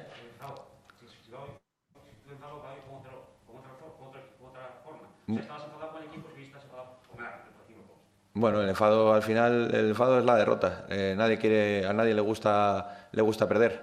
Eh, pero sí que es cierto que hoy, pues me voy eh, muy satisfecho o, satisfecho con lo que he visto por parte de los jugadores, que lo han dado todo, que han competido muy bien, que han interpretado muy bien el partido que tenían que jugar y eso es lo que puedo valorar. Lo demás no me toca a mí valorarlo. No, ese tampoco era la. Hola, mister José Manuel Requena, del periódico La Nueva España. Buenas. ¿Cómo fue esa vuelta si al Molino? Pablo, es que la, la, estoy buscando porque creo que, que es un poco la que, la que te va no a servir. No voy a hablar para, de, de lo que no me corresponde. Eh, yo Búscalo hablo de, de mi equipo. Mi equipo si quiere, ha hecho un partido. Eh, y lo va buscando, Kiko. El partido que tenía que hacer en las condiciones que, que se puso, como se puso el partido. Se ha adaptado a todas las circunstancias, no, no, no. ha competido de manera maravillosa, ha puesto muchísimas dificultades al rival y a partir de ahí pues el rival nos metió dos goles, nosotros no solo pudimos hacer uno y, y, nos vamos derrotados. No hay, no hay otra lectura. Qué bonito el debate ese, ¿eh? Claro, el rival no pues Alberto, metió un gol más. De, de esa lectura, ¿cuál es? Sí que hemos cambiado. Cuando marca el rival un gol más, lo que sea, no puede ganar. Descanso, visto cómo ha sido ahora, la cosa, ahora hubieras cambiado. cambiado el esquema, hubieras esperado un poco más porque el equipo Le estaba preguntas si jugando hubiera bien. cambiado el esquema. Si hubiera hecho otra cosa. Bueno, creo que después del descanso hemos, hemos mejorado hasta el gol. Hemos mejorado. Estábamos eh, y hemos cambiado el sistema. No sé si te Madre os diste cuenta, pero sí que hemos cambiado el sistema. Eh, estábamos, como decía, con los, los extremos súper hundidos porque nos estaban metiendo los laterales muy altos, mucha gente por dentro y estábamos jugando un 6-2-1 prácticamente. Y pasamos a jugar un 5-3-1. Eso es lo que te puedo decir. Y creo que estábamos muy bien, hasta el gol. Estábamos muy bien. Vale, pues ese es el que yo quería. Porque ahí explica por qué lo hace. Ahí explica bien pues, por qué no, hace ese cambio eh, tácticamente. Es decir, está bien, vamos a hablar de fútbol, ¿vale? Que nos gusta. El técnico dice, estamos ganando 1-0, empiezan a subir los laterales, nuestros extremos empiezan a sufrir porque, eh, por ejemplo, hay una imagen en la que se ve claramente como el técnico le echa una bronca a Kevin porque su lateral está subiendo todo el rato y él está por dentro en lugar de por fuera, con lo cual le crean superioridad. Entonces llega al vestuario y dice, como esos están jugando por, por dentro y muy abiertos los laterales que me están subiendo y me estoy aculando juntos, pues seis hombres atrás, voy a poner cinco atrás y los tres del medio que repartan más por dentro. Pero le sale horrible. O sea, le sale horrible. Es que eh, no defiende mejor con tres centrales que con dos. Defiende peor. Es más, ¿no hubiese sido mejor poner un doble lateral para que tus laterales no sufran tanto? Pues quita, quita, a Kevin y pone a Javi y, y, y, defiendes con doble lateral, que es por donde te estaban haciendo daño la, al final de la primera parte. Es más, si tú me dices que no estabais sufriendo en, en el arranque de, Claro. de la segunda parte, ¿para qué, para ¿Para qué qué, lo mueve? para qué cambia y pone un sistema más defensivo? Ese es el tema. ¿Para qué que lo ese es el mueve? tema. Kiko, ese es el tema. El Málaga no estaba sufriendo nada. O sea, el La primera, la primera parte del Sporting es malísima. el, el partido del Sporting, el partido del Sporting es muy malo. Es El. Sporting hace, hace muy poco. Es la segunda parte, malo. juega Es que el media hora bien. Es que el Sporting se encuentra los goles. No, es que además mm, mm, tampoco es que genere mucho, pero es que el Málaga se desestructuró completamente tras los cambios. O sea, Es ¿para que- qué? Es que Además ¿para los para, para qué, ¿para qué cambiar un sistema que los jugadores no están acostumbrados con un futbolista que no ha tenido ningún minuto esta temporada, además? Vamos a ver, estás jugando bien, estás jugando bien con cuatro defensas. O sea, yo no, yo no te niego que a lo mejor refuerces el centro del campo, porque el jugador que, es- que has perdido, además ese casi que es un jugador físicamente muy potente, eh, bueno, pues se puede notar ahí el bajón físico. Vale, mete a Genaro. Mm, Yo creo que Jozabed no era el cambio, porque me parece que Luis Muñoz aportaba el físico, Jozabed un poco la inteligencia con el balón. Me parece que Jozabed no era, no era el que había que quitar. Pero bueno, mete a Genaro, vale, aportamos un poco más de físico en el centro del campo. Pero Lombán, ¿para qué? ¿Para qué metes a Lombán? Quita a Kevin, vale, bueno, puede ser buena idea que quita a Kevin porque a lo mejor el chaval no ayuda tanto defensivamente y encima tenía amarilla. Vale, pero mete a otro jugador que a lo mejor pueda aportar un poco, que además se deje ver por banda, mete a Javi Jiménez, adelanta a Brian Cufré, eh, eh, eh, otra cosa, pero Lombán, ¿para qué? O sea, es que me parece el peor cambio que he visto en mucho tiempo. Es que cambió el partido por completo, no mete a cinco cambio- defensas. Pero Pablo, ya no es el cambio de jugador, ¿vale? Es el cambio de, de- de manera de, de- de defender. Es que te limitaba a, a, que, a que tu defensa cortase balones, a Sí, Kiko, achicar pero, jugador más, también. porque- Pero jugador Sí, también, que Pablo, Lombán está muy mal en el segundo gol. si tú ¿eh? quitas, escúchame, si tú quitas, si tú quitas a Juan, que tenía una amarilla, y dejas a, a Lombán, por ejemplo, pones a Lombán, pues tú dices, venga, me quedo con dos atrás y bueno, si Lombán luego la pifia, pues la pifiará. Pero, pero en el centro del campo tienes gente que defiende con balón. Pero es que hizo lo de Pellicer. Me encierro atrás a esperar y, y a, que, a que suene la flauta que no me marquen dos goles. Y cuando él dice, eh, claro, nos meten el primer gol y ya el primer gol ya les da tranquilidad a cosa, ellos. ¿Qué sí. esperabas? Si cuando te meten el primer gol es cuando tu táctica ya no sirve. Kiko, Porque, otra claro, cosa, es otra cosa es que, a- a- a- o sea, vamos a ver, es mentira lo que dice José Alberto. O sea, el cambio, o sea, el cambio del partido, de, de- de la rutina del partido, no llega con el primer gol del Sporting. Desde el minuto 46 de la- de- del partido, desde el primer instante del segundo tiempo, el Sporting estaba en el área completamente del Málaga. O sea, es que se veía venir que el empate No, iba a sí, llegar. sí, el sí. Málaga, Desde, desde que empezó la segunda parte. Claro, hombre. Los cambios, eh, el cambio de sistema que él justifica de esta manera, eh, el cambio de sistema es el que cambia la dinámica del partido. Está por ahí Pedro Jiménez, espérate, le vamos a saludar, que entre ya en el debate, que diga lo que quiera. Pedrito, ¿qué tal? Buenas. Muy buenas, querido compañeros, ¿qué tal? No estoy de acuerdo con ninguno de los tres. Venga, adelante. Dale, Pedrito. Mete leña al fuego, Yo Pedro. creo primero que el partido cambia nada más la expulsión y es, es lo fácil, pero ahora voy a por qué. Porque cada vez que atacaban el Sporting se notaba la superioridad en el centro del campo. Siempre había un hueco por el medio, porque casi era ese hombre que siempre salía a la presión, que se incrustaba entre los centrales y no, no había eh, esa persona en el medio que lo hiciera. Luis Muñoz Pero- es quien debería haberlo hecho y no lo hacía, por ¿Qué, ejemplo. qué ataques? ¿Qué ataques del Sporting? Si el, el Sporting no ataca en toda la primera parte. Si ataca, hombre. ¿qué- ¿Cuándo? ataca. Si tira una vez a puerta. Merodea. Pero, yo pero creo, ataca, no tira, pero ataca. Yo creo que la palabra es merodea por el área. Bueno, pues nada, ¿Verdad? entonces nosotros qué hicimos también, porque no marcamos. Bueno, marcó Juan de. Pero, Pero pero, ¿qué hicimos? pero si el Málaga mismo, ¿no? incluso más. Incluso más que el, que el Sporting en la primera parte. Si fue 17 tiros del Sporting. en la segunda parte, pero, pero hasta, el, hasta el descanso, hasta el descanso, el Sport- eh, me parece que Dani Martín aparece una vez. Que por cierto, luego, luego no sé si habéis hablado de Dani Martín. Yo quiero decir algo sobre el tema de Dani Martín. Ahora, no, ahora mismo, Ahora no, después, ahora después lo hablamos. Ahora no mismo no, pero- es que llevas todo el día intentando cambiarnos a nosotros nuestro, serio? Es que, nuestra Kiko, escaleta. Kiko, pero he llegado. mm, mm, soy como, como la- las máquinas de arar esta del campo que, que- que me. Pero bueno, pero bueno. Me, me- aturullo y, y quiero decir muchas cosas porque de verdad es que lo que hizo ayer José Alberto, yo chapó con el partido del Málaga en líneas generales porque el resultado, mm, viendo la expulsión al principio, no fue tan malo, pero luego hay que analizar lo que, lo que ocurrió durante. Y durante es que el Málaga pudo conseguir un resultado mejor Y en el descanso, José Alberto lo cambió absolutamente todo. Cuando la cosa estaba funcionando bien. Yo no digo que no hubiera que meter a Lombán más adelante, cuando el equipo lo necesitara. Pero ¿alguien pensaba que al descanso el Málaga estaba sufriendo? Si yo estaba, yo estaba pensando al descanso, digo, me cago mal, si podríamos haber incluso metido otro gol. Si es que Kevin estaba haciendo estragos por la banda izquierda. Y de repente sale el segundo tiempo, minuto 47, y ya el Málaga encerrado en su campo. Y el Sporting con el balón, que por cierto, el Sporting, como mejor juega es con el balón. En fin, un desastre, Kiko. Kiko, desastre. De todas formas, Josabel le quedaba la gasolina para 15 minutos más máximo. ¿eh? Pues mira, pues esos 15 minutos mm, ya hubiera hecho más. Ya hubiera hecho más, porque Josabed es un tío que te da un cerebro en el centro del campo. Te aporta esa calidad que no tiene Luis Muñoz, que no tiene eh, Brandon también para bajar. No tiene Ramón, porque vamos, Ramón entró para eso y lo que hizo, madre mía. Ramón ya estaba, ya entró cuando, cuando el Málaga estaba perdido. sí, pero se le veía que estaba fuera del partido, atacando, o sea, cometiendo una falta mientras atacaba, o sea, mientras perdía un balón en campo contrario. Los pases mal. Ramón, no sé. yo creo que es, yo creo que es una lectura, una lectura de partido nefasta de José Alberto. Y yo no digo que hubiera que ir a por el segundo gol, no, oye, la realidad es la que es, estás con uno menos ganando en el Molinón contra un Sporting que está muy bien, que por cierto, ayer hizo un partido nefasto el Sporting vamos a decirlo todo.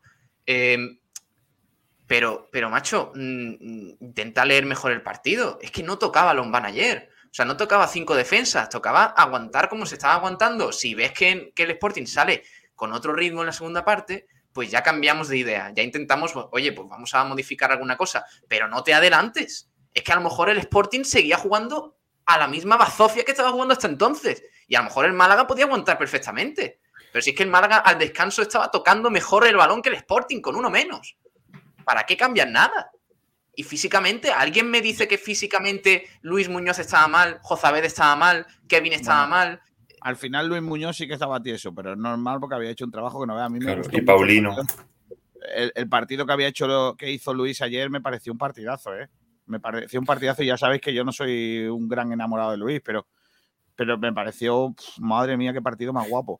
Eh, yo, yo es que creo, y estoy ahí bastante de acuerdo con lo que dice Pablo hoy, fíjate, eh, creo que el técnico le supera el partido.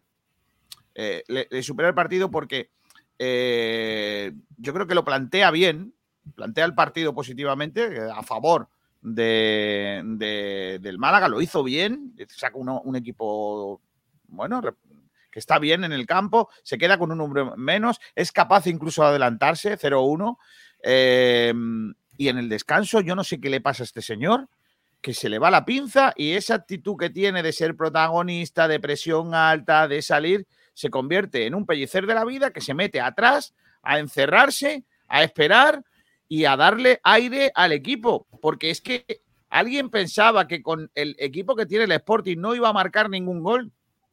Chico, claro. Cuanto más, lejos, cuanto más lejos de tu área esté Yuka, mejor. Porque es un tío de área. Si tú te metes encerrado atrás, pones tres centrales, por muy buenos centrales que tú tengas, Yuka va a coger una y te la va a marcar. Porque lo sabemos todos. Es que es buen delantero. el Málaga defendió peor con Lombán. Claro que defendió peor. ¿eh? Hombre, normal el Málaga defendió mucho peor. si los goles vienen de errores. Pero no, no creo que sea solo culpa de Lombán, ¿eh? Creo que es culpa del cambio de sistema. Yo no creo, yo no creo que Lombán hiciera un mal partido. Yo, es verdad que el gol, el gol de el primer gol, que es cuando se gira Yuca y no sé cuántos, el primer gol eh, está blandito y ese hombre no se puede girar, para mí, pero bueno. Eh, pero no, pero no puedo, yo no puedo mm, culpabilizar al jugador fíjate, ni siquiera al portero que está muy mal en los dos goles, porque le meten el gol, el primero es una, para mí es un, es un, pasotismo total lo del portero, y en el segundo es que se quita las manos, ¿no? lo mete, se lo meten por, su palo. Pero, lo que no tiene un portero, vaya. Claro, entonces, ¿eh? lamentable, ahora hablamos de lo del, lo del portero. Pero independientemente de eso, pero chiquillos, si no te das cuenta que el Sporting lo único que podía hacer es meter balones ahí arriba, ¿para qué metes otro central, tío? metes un mediocampista de control defensivo, te arropas en el centro, que es por donde te estaban haciendo daño, y a ver si son capaces de centrar un balón. Es que, chicos, no, entiendo por qué, por qué tuvimos que defender por acumulación. No lo entiendo. Si el Málaga lo que perdió es cualquier opción de defender con balón. El año pasado pasaba lo mismo cuando jugamos contra centrales. Nunca defendíamos con balón, nunca. Era una cosa que no queríamos. Y encima que el equipo el año pasado era muy blandito los balones laterales, pues eso era un coladero. Es que era un el Problema, el problema, Kiko, que yo he visto en el planteamiento es que hubiese sido bueno si los laterales hubiesen sido más carrileros, pero es que eran laterales, es que eran laterales, o sea, no subían apenas. Y además de, ya los partidos de Cufré y, Víctor, que también, para, para de comer aparte, ¿eh? Sobre todo ya, si no se merece ya el banquillo de antes, ya el siguiente, como no lo siente, vamos. Sabemos lo que es el Sporting. Es un equipo que, que crea mucho peligro cuando merodea el área. Es, eh, y al final, eh, teniendo un tío como Yuka, es que, eh, es, que es muy fácil. Los equipos tienen un delantero como Yuka o, como no sé qué. Ya, menos nosotros, menos nosotros, Pedrito. Bueno, nosotros ya tenemos. Somos la excepción, parece. Bueno, eh, vamos a leer algunos comentarios y ahora vamos con lo que dice también en Twitter eh, sobre esto la gentecilla. Es que hay un montón de comentarios chulos. Eh, por ejemplo, dice Antonio Poveda, que no, tiene nada que, ver, que no tiene nada que ver con este debate, dice Antonio Poveda que hablemos sobre que no aparece el abono en la app a pocos días de jugar en casa. A lo mejor quiere el club que nos saquemos el carnet físico con su correspondiente 12 euros. Estas cosas no ayudan. Bueno, el caso es que ayer hubo 13.000 espectadores en el Molinón. 14.000, ¿no? Me parece. que llegaron creo que llegaron a 14.000. Eh, y a nosotros todavía nos cuesta. Nos cuesta llegar, a los 7.000. Ah, no, ya hemos superado. 7.500 tenemos.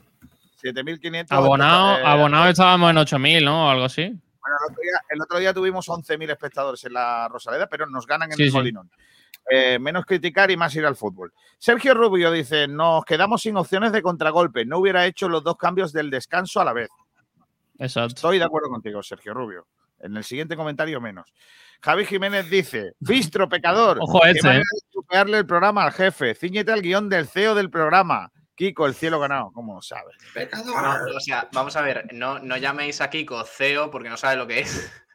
Sí, sí, lo que es. Le está diciendo, ¿qué me está diciendo? ¿Me está insultando? Hola, me da. No, salado. Eh, Sergio Rubio dice: De acuerdo con Pablo Gil. Comillas, el hombre que no va a su programa. No, no, no, no, no, no. En análisis, aunque me duele admitirlo. Por ahí no. Por ahí no, Sergio Rubio. Por favor, hablar de, de Cufré, que vaya partido se está marcando, efectivamente. Mira, yo, que el otro día, y, y, sigo pensando, y lo seguiré pensando, que es el mejor jugador que tenemos en la plantilla. Yo también que el partido de ayer fue para hacérselo mirar. Para hacérselo mirar. El, la jugada de la expulsión es un terrible pase atrás de Cufré a Juan de. Es un terrible pase atrás. Es absolutamente. Eh, está mal, sí. sí. está mal. Está mal, pero aún así. Mmm, era, eh, eh, digamos, la novedad táctica que yo hubiera metido en el, segundo tiempo. Es decir, meter a Javi Jiménez y por Kevin y Cofre de extremo, correcto. Me parece que era, el cambio que había que hacer si tú querías reforzar el lateral o si querías reforzarte en defensa y de paso quitar a Kevin porque el chaval eh, es buenísimo. En la primera parte para mí fue el mejor, pero claro, con amarilla en cualquier momento te la puede jugar. Pero es que era el cambio ese. Eso sí, mm, Brian Cufré está muy mal, deja muchas dudas en defensa, eh, sobre todo porque no, no, le veo, no le veo del todo metido como veo a Víctor Gómez, aunque ayer tampoco estuviera del todo fino. Pero, pero ya digo, me parece que eh, lo del segundo tiempo hay que cogerlo todo individualmente con pinzas, porque yo vi a todos eh, descoordinados, descentrados, y todo viene por el cambio de sistema. Que es que no le viene nada bien al equipo, en todos los sentidos encima en pretemporada no se probó, ¿no? Este sistema. O sea, yo con tres centrales. Yo no, he visto, yo no he visto a, José Alberto apostar por tres centrales. Por eso estaban descolocados, seguramente. Es que no, de verdad, intento buscarle una explicación y, lo que dice José Alberto en la de prensa, pues tampoco me cuadra mucho. Eh, dice que en ese momento, en el segundo tiempo, al final, hasta el descanso, estaban incluso jugando, defendiendo con seis jugadores atrás eh, por el empuje del Sporting y tal, que yo no hubiese empuje. O sea, yo, ya digo, yo terminé el, primer tiempo con la sensación de si Kevin está un poquito más acertado, el Málaga mete el segundo. Con uno menos. Y sin embargo, lo cambia todo.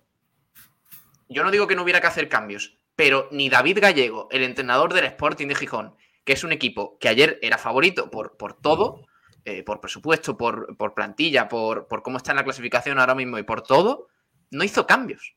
O sea, el Sporting estaba haciendo un partido horrible. Y David Gallego no, hizo, no, no varió nada. ¿Por qué lo hace el Málaga? Que estaba siendo infinitamente mejor. Por un supuesto agotamiento físico que yo no vi en ningún jugador. Vamos a ver si en el minuto 60 alguien, Luis Muñoz, te pide un cambio o Jozabé te dice, oye, que no doy para más, vale, pues mete a Genaro. O, si crees que, que Lombán puede darle más, más físico a la defensa, pues meta a Lombán. Pero en el descanso no, no lo pedía nadie. Ni el partido, ni el Málaga, ni nada. De hecho, Pablo, David Gallego hace un cambio en qué minuto, en el 30 y algo, si no me equivoco, que entra Aitor García, si tampoco me equivoco. Déjame. Sí, sí, sí, no entra Campuzano por Aitor Campuzano, García. Eso. García. Al revés. Eh, digamos, es más bien jugador por jugador. Algún problema tuvo que haber ahí. Eh, porque Campuzano también es, es, atacante, quizás no tan rápido como Aitor, pero, pero no sé, a lo mejor sería un venazo también de David Gallego de cambiar algo en la primera parte porque no le estaba gustando, pero, pero mm, la sensación al descanso, yo no sé, de verdad, que, opinen los oyentes y demás. ¿Qué sensación tenían cuando, cuando terminó la primera parte y todos estábamos diciendo, madre mía, qué bien ha jugado el equipo esta primera parte, con uno menos, qué mal está el Sporting, y es que podemos ganar el partido con uno menos. Y en cuanto yo vi eh, minuto 50, antes de que empatara el Sporting, todo el Sporting arriba y todo el Málaga encerrado, digo, el Málaga no gana este partido ni de broma yo creo que, al final, si tú te aculas, si te encierras, es normal que termines palmando. y Kiko, lo que tú has dicho antes, lo que tú has dicho antes es verdad. Eso lo hacía mucho Pellicer, pero hay una diferencia. Que Pellicer lo tenía trabajado. Y José Alberto no. Y Eso es verdad. Eso es verdad. Bueno. Sí. De, todas formas, yo creo que también el hecho de que el Sporting tuviese como la idea de meter todo el rato centros hizo que pusiese a Lombán, que de hecho, nada más entrar es lo que hizo, despejar una de cabeza, un centro lateral. Me da la sensación. Ojo, no estoy justificando, ¿eh? Pero un equipo, además un equipo que, suele ser protagonista, que le gusta el balón, como es este Málaga, que, oye, lo aplaudo y me gusta esa apuesta y todo lo demás. Pero los equipos normalmente con esa, eh, con esa filosofía no defienden bien sin el balón. No defienden bien. Y sobre todo contra un Sporting que precisamente lo que quiere es la posesión y atacar por banda y, y acularte oye, pues mm, te has equivocado. Es que no es lo que pedía el partido. Reforzar el centro del campo, vale. Meter un defensa más lento, como es Lombán, que, no le ha hecho ninguna culpa, de verdad, pero no es lo que tocaba, pues eh, os lo digo de verdad, 80% de culpa de la derrota ayer, José Alberto. Esa es mi opinión. Bueno, eh, que yo no estoy de acuerdo, pero, pero en fin, creo que se equivoca creo que se equivoca, es el, el, responsable máximo de, lo que pasó. Con el y, y, con, y con decir que se equivocó, a ver, esto también hay, mucha gente que, el malaguismo es muy tremendista también a veces. Eh, oye, no hay que encender las luces de emergencia ahora por haber perdido 2-1 contra el Sporting en el Molinón, ni hay que pedir la dimisión del técnico ni nada. Pero a mí la sensación que me da es que José Alberto no está leyendo bien los partidos. Pues se está haciendo, Pablo ni los planteamientos, ni, ni los partidos los está leyendo bien durante. pues se está haciendo. Eh, me parece un poco apresurado eh, lo de pedir que, echen a José Alberto. estamos pues en mitad de tabla, ¿no? Esa es una minoría de la afición. Tampoco hay que tener en cuenta que, bueno, eh, estamos. Habría que verlo. Decimoquinto puesto en Málaga, está a dos puntos del descenso. Pero sobre todo la sensación de que, de que en la Rosaleda hay un plan claro, Kiko, eh, de, juego, de, todo. Yo en eso no, no estoy de acuerdo. Porque ayer. Pero fuera, fuera de casa, Nico, fuera de casa, yo veo al equipo perdido. Te lo digo sinceramente. Cuidado, no te escuché Nacho Carmona que dice que es una tontería. Pablo, yo, yo en eso, vamos a ver, yo en eso no estoy de acuerdo. Mira, igual que te digo que se equivocó ayer y no me gustó, y luego te voy a le voy a dar otro palo gordo al técnico. Eh, porque lo tengo, lo tengo ahí apuntado, guardado en mi escaleta, no en la tuya, porque tú a lo mejor quieres saltártela, pero la mía no está ahí apuntado. Eh, el técnico eh, no se trata, creo que no es una dinámica, creo que no es algo que esté sucediendo por costumbre. El otro día perdimos en Ponferrada porque el equipo no hizo lo que tenía que hacer y el equipo jugó a pachorrismo. Jugó a la pachorra de Mitchell, a esa pachorra que le va a llevar a la venta el nabo. Si no se la han cargado ya. Eh, tengo puesto una alerta en Twitter, a ver si, si se cargan a Mitchell. Eh, ¿Suena Mitchell para el Málaga? No, no, no, no, no. Eh, y luego Ah, la. por favor. Y luego la otra, la otra, el partido de ayer es otra cosa, no es lo del otro día. Hay que estar orgulloso de nuestro equipo ayer. No se puede estar orgulloso del técnico, pero sí del equipo. El equipo ayer da una imagen totalmente distinto. Eh, El, el equipo ayer da una imagen muy digna ante, ante un equipo de la zona alta, eh, ayudado Vale, por el Kiko, vale, vale, pero un punto, oye, pero cuidado. un punto, un punto de 12 posibles fuera de la Rosaleda. Lo que tú quieras, de imagen y todo, pero un punto de 12 fuera de la Rosaleda. Pero Pablo, me gustaría haberte escuchado ese mismo debate cuando el Málaga no ganaba en la Rosaleda ni de coña. No, no querías abrir ese debate porque todos sabíamos qué pasaba. Que Málaga en, en la Rosaleda no era capaz de ganar con los planteamientos rácanos del entrenador. Sí. Porque como los dos equipos jugaban a lo mismo y el Málaga no tenía nada arriba, pues perdíamos los partidos. Entonces, ¿qué ocurre? Que yo prefiero perder siendo va- valiente y siendo Que ahora, ahora lo de, lo de a volver a la el temporada. Porque el ejemplo pasada. fue el de ayer, el Málaga con un planteamiento ambicioso iba por delante del marcador. El Málaga con un planteamiento rácano perdió el partido. Pues es lo mismo que el año pasado, es lo mismo. Entonces yo prefiero perder siendo ambicioso que un planteamiento rácano, que te va a dar más. En primera, segunda y en el Mundial de Waterpolo, me da igual. Entonces, claro, tú, te- es que tú vienes aquí a hablar de tu libro hoy, a decir, mira, No, sacar hablar de mi pechito. libro no, Kiko, Fíjate el año pasado, fíjate el ahora- año pasado, saca- Ahora, para, para, para desviar el foco de José Alberto, No, que vengas no, a hablar de la temporada Pablo, pasada, me Pablo, que no, que no, Pablo, que no. Pellicerismo. Pablo, que no, que yo no estoy desviando nada, yo soy consciente de lo que está pasando. Que Pellicer se que- fue hace tres meses, ¿eh? Eh, uf, Que venga a hablar de. Pellicer Poco me ahora. parece. Pablo, eh, eh, escúchame, que lo que yo te digo, de verdad, Pablo, te digo, y además te lo digo mm, porque me lo creo lo que yo estoy contando, es que no se puede decir que el Málaga no tenga un plan. El plan del Málaga sabemos cuál es. Lo ha dicho, eh, lo ha dicho el técnico. Y, y lo pone en juego, y lo pone de manifiesto. ¿Cuándo sale mal? Pues sale mal el otro día, porque no es ambicioso el equipo. Yo no sé si la culpa es de los jugadores, porque el técnico está muy enfadado por la actitud del jugador del otro día. Y también Manolo Gaspar, los dos están muy preo- preocupados por el último, el penúltimo partido de casa, porque el equipo no tuvo actitud, no estuvo en lo que tenía que estar. Y ayer, que fue de nuevo ambicioso, volvió a dar una buena imagen hasta que dejó de ser ambicioso, hasta que dejó de querer ser protagonista y se metió atrás a acularse. Y en casa el equipo no tiene esos problemas porque quiere ser protagonista, se ve arropado por su público, los chavales que les gusta salir bien en la foto van contentos al fútbol, se alegran, son valientes, etcétera, etcétera. Entonces, ¿tiene culpa del entrenador? Pues por supuesto, porque siempre es el máximo responsable. Y por encima del entrenador, el, el, eh, el director deportivo. Por encima del director deportivo, el dueño, el, eh, el- presidente. Está claro, está clarísimo. Ahora, de ahí a haber un problema, chicos, ¿qué quieres que te diga? A mí me parece increíble que gente que el año pasado. Jornada 7 de liga. Eh, muchos futbolistas que han carretas. llegado ahora. Nuevo entrenador. El año pasado soportamos carretas y, carte- eh, y carretones. Madre mía. El año anterior soportamos carretas y carretones. El año anterior soportamos carretas y carretones. Y ahora hay gente que esté pidiendo la cabeza del entrenador. Cuando el Málaga está siendo mucho más perdón, divertido. Perdón, perdón, que el año pasado soportamos qué? Carretas y carretones, sin premio, chaval.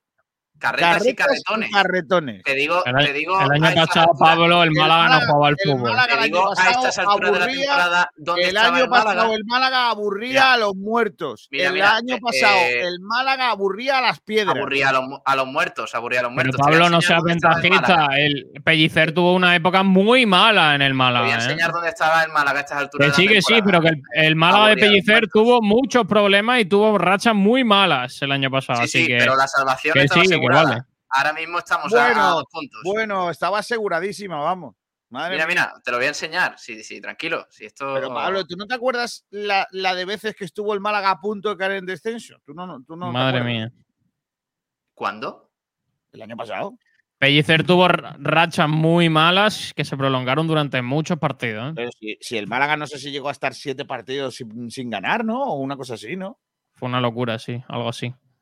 Es que no lo entiendo. De Y yo no, verdad. tengo que- y yo no, no es que no se puede, no, no puede ser, no, es que como Pellicer Lamentable. empezó las primeras siete jornadas mejor, ya no, vuelta a Pellicer, no, hombre. Lamentable. O sea, lamentable que estéis comparando el Pero año pasado te- con este. Pero a ti que te paga, Me a, a ti que parece te, eh, lamentable Pellicer te haya pagado, que por desviar la atención de José Alberto estéis hablando ahora yo no estoy mismo de que el Málaga el año pasado tuvo una racha sin Pero- ganar pero- con pero si eres- Pellicer. Pablo, No, no, si eres o tú el que estás metiendo a Pellicer en medio. No voy a Pero si permitir, yo- no, Pablo, no yo voy no a permitir este Pellicer debate, no voy a permitir este debate si yo porque no he yo, mencionado a Pellicer todavía. Pablo, De porque- verdad. claro, porque sabes que por- pero todos sabemos a dónde vas a jugar, Pablo. El Vale, partido vale. lo quieres jugar Sí, en un sí. sitio en donde a mí no me gusta, pero lo que te quiero decir es que aquí hemos sido críticos. ¿Se ha sido hoy crítico con el técnico? ¿Sí o no? Lo pregunto. Sí, sí, pero jornada No, no, 7, Málaga quinto. quiero- escúchame. Málaga quinto. Ahí lo ¿Quieres- tienes. Puedes poner la, la jornada 20, por ejemplo. A ver cómo estaba el Málaga. Puedes ponerla. Vale, te- yo la pongo. solo te interesa Yo la la- pongo. Pero eh, entiendo que estáis comparando de la misma manera la plantilla del año pasado, el objetivo del año pasado No, con no, el de no este. de plantilla. Yo te estoy hablando de, de otras cosas. Ahí está, noveno. Te pongo la, la de este año, a ver cómo vamos. Y por la de la jornada 35. A ver dónde estaba el Málaga. Pues salvado, el objetivo cumplido. Ahora mismo Claro. no veo el objetivo cumplido. Ah, Hombre, no. llevamos siete jornadas. Si quieres, para si esto- quieres- Pablo, si quieres salvarte en siete si jornadas. Está a tres puntos de la, de la promoción. Y la A dos, del, pasada a estuvo- dos del descenso, Kiko, a dos del descenso. Si queréis Coño, jugar a esto, la- vais a salir mal parados. O sea, ¿Pero ¿Qué me estás mm, diciendo, eh, Pablo? Madre mía. si queréis jugar a, a- ver mía. quién eh, obtuvo un mejor resultado, vais a salir mal parados. O sea, Pablo, siete jornadas. Vale, vale, siete jornadas. El año pasado también siete jornadas y, y quinto puesto. Entonces, no me vengáis ahora con Pellicer. Aburría, aburría, pasado lo- no aburría las piedras. Vale, vale, venga. piedras. El, el señor, el señor de la visto- frase. Pero, pero Pablo, piedras- yo creo que las, las situaciones no piedras- son las Vale, mismas. sí, sí, sí, He visto ok. piedras en la Rosaleda Vale, con vale. dos lagrimones cada vez que jugaba el, el equipo. señor- dos el lagrimones en las piedras. El señor, el señor que inventó la frase eh, jugar bien es ganar, me está diciendo ahora que el Málaga el año pasado no jugaba un pimiento. Pero es que, vale, es vale, que- muy bien. No, no, no. es que Bien, encima, sí. encima de no ganar jugábamos mal. Eso es lo que le pasaba al Málaga del año pasado. Eh, eh, Kiko, Pero al final Kiko, Pellicer el llevaba ya una el temporada en el menor- Málaga, no es lo mismo que José Alberto que acaba de llegar. el menor presupuesto de toda la categoría. Y este Y el también, Málaga ¿no? estuvo No. soñando con el playoff durante mucho tiempo. No me vendáis ahora la moto de que el Málaga el año pasado no hizo nada. La Hace dos semanas, pasado, hace dos semanas antes de la, de la derrota en Ponferrada, también había gente soñando con el playoff. Exacto. Hace pero dos es que- semanas. pe- perdona, No lo- pero es no que, pero es perdona, año, perdona, hago- pero es este año es el semanas. objetivo. Pero es que este año es el objetivo, el playoff. ¿Quién ha dicho Bueno. eso? ¿Quién Es ha el dicho objetivo. eso? Ah, no es eso el lo que dices objetivo. tú, Pablo. No, No es el la objetivo. salvación. Sí, Ah, la- vale, el vale. objetivo es la Vale. salvación. Ok, ok, venga, perfecto. Nada, Es lo que dice. Manolo Gaspar, al fin y al cabo. El- el Pablo, es la pero, pero si el presupuesto del Málaga solo supera el del Burgos y el de cuatro equipos más. Ah, que va por presupuesto. Entonces el año pasado si el Málaga acabas- que debió Pero, quedar. Pablo, si ese mismo argumento lo acabas de decir tú, Pablo, Pero entonces, el- entonces, ¿qué le estáis pidiendo al Málaga el año pasado? que yo no le estoy pidiendo nada. No, yo al año, el año pasado al Málaga lo que le pedía es que jugase más vistos y que fuera Hizo lo que tenía que hacer, ya está. Pero este año. menos. A mí no me gustaba Mira, cómo Es que hay que centrarse, No hay que centrarse ahora, jugaba, no en lo que pasó el año pasado. Ah, bueno, pues sí, Pablo. eso- el tema lo ha sacado Kiko. El tema No, Pellicer lo ha sacado Pablo, yo al Kiko. Pablo, yo al Málaga del año pasado lo criticaba porque no me gustaba cómo jugaba. Y al técnico porque como, era ha dicho, como ha dicho Escucha, Pellicer, como, o sea, como terminar. ha dicho Pedro, como ha dicho Pedro, el Málaga el año pasado hizo lo que tenía que hacer. Déjame el que Málaga el termine. año pasado hizo lo que tenía que hacer. Pero, este Pablo- año no lo está haciendo. Pero Pa- Pablo, Pablo, una pregunta. ¿El año pasado año. Pellicer no perdió dos partidos seguidos?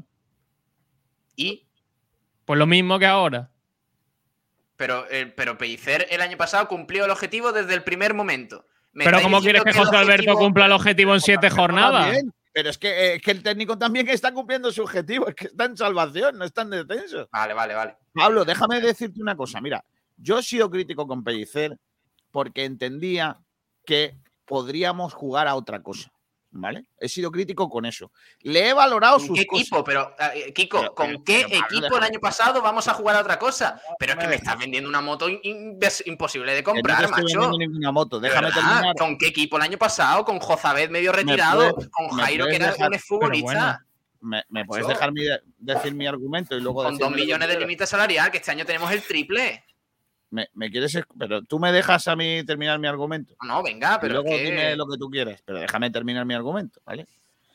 Eh, yo decía, Pellicer no me gusta porque su estilo no me gusta. Y, podríamos ser más, eh, más protagonistas y podemos ser más ambiciosos, ¿vale? Pero no le quitaba el mérito de tenernos en salvación, etcétera, etcétera. ¿Vale? Ahora este técnico, yo no sé a dónde nos va a llevar clasificatoriamente. Desconozco dónde nos va a llevar. Está en un proceso de, reconstrucción el equipo otra vez. Ya lo tuvo que hacer Pellicer el año pasado y este año lo ha vuelto a hacer, lo tiene que hacer este técnico, ¿vale? Entonces, eh, la diferencia que yo tengo, yo pongo de entonces a ahora, es que gente como tú, que tenía que soportar, bajo mi punto de vista, un Málaga triste, que aburría a, las ovejas, y que yo he escuchado aquí a comentaristas de la radio, que es que el Málaga no daban ganas de verlo y que lo teníamos que ver porque yo a mí no me daban ganas de verlo. Esa categoría, esa superioridad, de, perdona, me queda, me queda un minuto, me queda, Pablo, me queda un minuto, menos de un minuto. Comentaristas que decían eso. Ahora que el equipo juega más vistoso, aunque los resultados sean más o menos similares a los del año pasado. Peores, peores. Más o menos similares a los del año pasado. Bueno, pues de eh, momento no. O sea, vamos a ver. Peores, vale, los resultados son peores.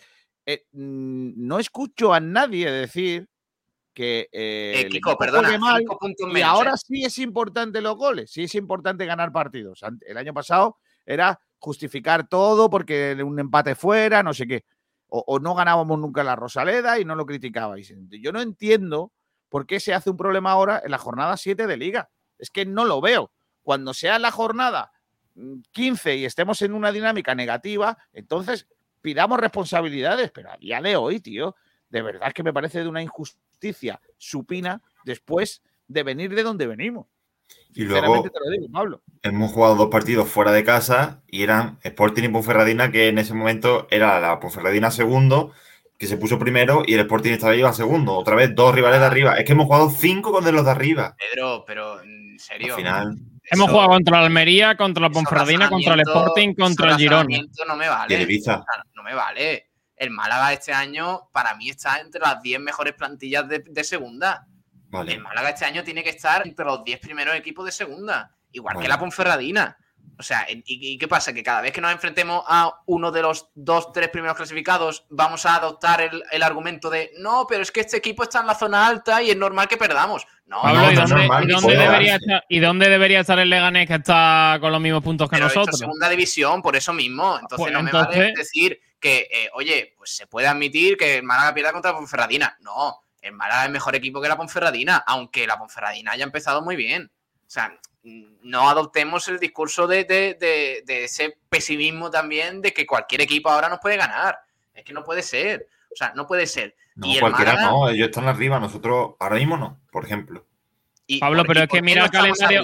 Mira el calendario del Málaga, es que tiene la siguiente jornada contra el Fuenlabrada, luego Valladolid, Zaragoza y Huesca. Pero es que luego mira el calendario: Málaga-Lugo, Real Oviedo-Málaga, Málaga Real Sociedad B, Cartagena-Málaga, Málaga-Tenerife, Málaga-Las Palmas. Sergio, pero mm, hemos jugado contra Mirandés e Ibiza y yo no he visto victorias tampoco. Entonces, ese argumento no me vale, porque ya hemos visto que cualquier equipo te puede ganar. El Ibiza está arriba, ¿eh? ¿eh? Cualquier equipo te puede ganar. O sea, el Málaga ha llevado victorias y le ha ganado al Alcorcón, que da pena verlo. O sea, que es un equipo de tercera RFF. Madre mía. Vamos, vamos, por favor. Que, no, ha ganado un partido al Alcorcón todavía. Yo no, le quito mérito al Málaga. Pero no me vendáis la moto ahora que si perder con la Monferradina era, era, estaba dentro de lo previsto y todo eso el Málaga tiene que competir cada partido. Esto no es como. Yo creo, chicos, que hay que mantener una línea. Ni antes éramos tan buenos ni ahora somos tan malos. Muchas gracias, Sergio. Ese argumento nunca, lo he escuchado. El, único partido en el que el Málaga no ha estado, el único partido en el que el Málaga no ha estado ha sido en Ponferrada. El único. Y ayer, lo, lo de ayer es un gran error del técnico, bajo mi punto de vista. Vamos a leer mensajes y ahora volvemos con lo del portero que la gente está encendida y yo también. Eh, mensajes, ahora me lees los de Twitter, que no hemos leído nada de los debates de Twitter. Lamentable. Dice Francisco González, lo de Twitter, Málaga es de locos, como habéis dicho, son una minoría que piden la dimisión de José Alberto, pero hace mucho ruido. Las redes sociales son más peligrosas que un mono con dos pistolas, efectivamente. Maravilloso. A los monos estos. ¿eh? José Luis Rojas dice, todos tenéis vuestra parte de razón. Solo un apunte. Grecia ganó un campeonato de Europa jugando hacia atrás. Y los árbitros iban con sobredosis de cafeína para no quedarse dormidos en los partidos. y Francia. Y Francia también. José Luis Rojas dice, y que coste que yo abogo por jugar al ataque ¿eh? y hacer un juego vistoso. Vale. ¿Qué dice Twitter en Málaga de todos estos debates que hemos planteado en el día de hoy? Bueno, vamos a leer todos los debates eh, que tenemos porque es que hoy no hemos leído nada. En el primer debate, eh, ¿quién es más culpable de la derrota? ¿La expulsión o el cambio de sistema? Javi Muñoz dice la expulsión. Si la expulsión no hubiese habido cambio de sistema porque condicionó todo el partido. Que lo flipa dice la expulsión. Sin ella no habría existido el cambio de sistema. Isaías dice cambio de sistema. El equipo de la primera parte hizo buen partido. Tras los cambios se encerró atrás Ahí vino la debacle y el portero para mí al banquillo. Lleva dos partidos, dos partidos, perdón, que podría haber hecho algo más. José Manuel dice, es obvio que la expulsión, ya que jugar 90 minutos con un hombre menos eh, ante un equipo como el Sporting y en su campo es normal que tarde o temprano te acabe ganando. Sobre el sistema, yo prefiero un 4-4-1 antes que un 5-3-1 para intentar eh, parar a su centro del campo y laterales. Y José Anchupitira dice, el planteamiento de la segunda parte fue pegarse un, un tiro en el pie. Vuelve Pellicer. Correcto. Es que me parece que Pablo, que lleva todo el año defendiendo a Pellicer, eh, se tiró todo el año defendiendo a Pellicer, critica al técnico por hacer de Pellicer. Es que me parece increíble. Por hacer, por hacer de Pellicer cuando no. toca. Cuando no toca hacer de Pellicer. O sea, hace de Pellicer cuando toca, pues oye, chapó. Porque Pellicer el año pasado hizo un trabajo excelente. Por mucho nadie se lo quita, nadie se lo quita, aburría a las, a las ovejas, pero hizo un buen Aburría a las ovejas y salvó al equipo en su peor temporada en plantilla y en todo. Sí, súper. Y un poco más de respeto por, las cosas, macho. Oh, ¿Qué me estás diciendo? ¿Irrespetuoso con el técnico? Sí, sí, irrespetuoso con Pellicer, sí. No, pues no. además, me parece, buena gente, me parece un trabajador, pero me parece un técnico que le gusta jugar a Marrategui. Y ya está. Ah, bueno, eh, sobre, sobre el árbitro, eh, dice que lo flipa y dice, hombre, una roja muy rigurosa en el minuto 6, eso es cargarse el partido. Le responde Walex y dice, lo de riguroso lo verás tú, es una roja aquí en Pekín, seamos, eh, señores, seamos serios que casi va a la pierna. Y que lo flipa le responde, dice, casi va mirando la pelota, no al rival, ni siquiera sabe que le viene por ahí y cuando se da cuenta es inevitable el choque, aunque encoge incluso la pierna, es muy rigurosa.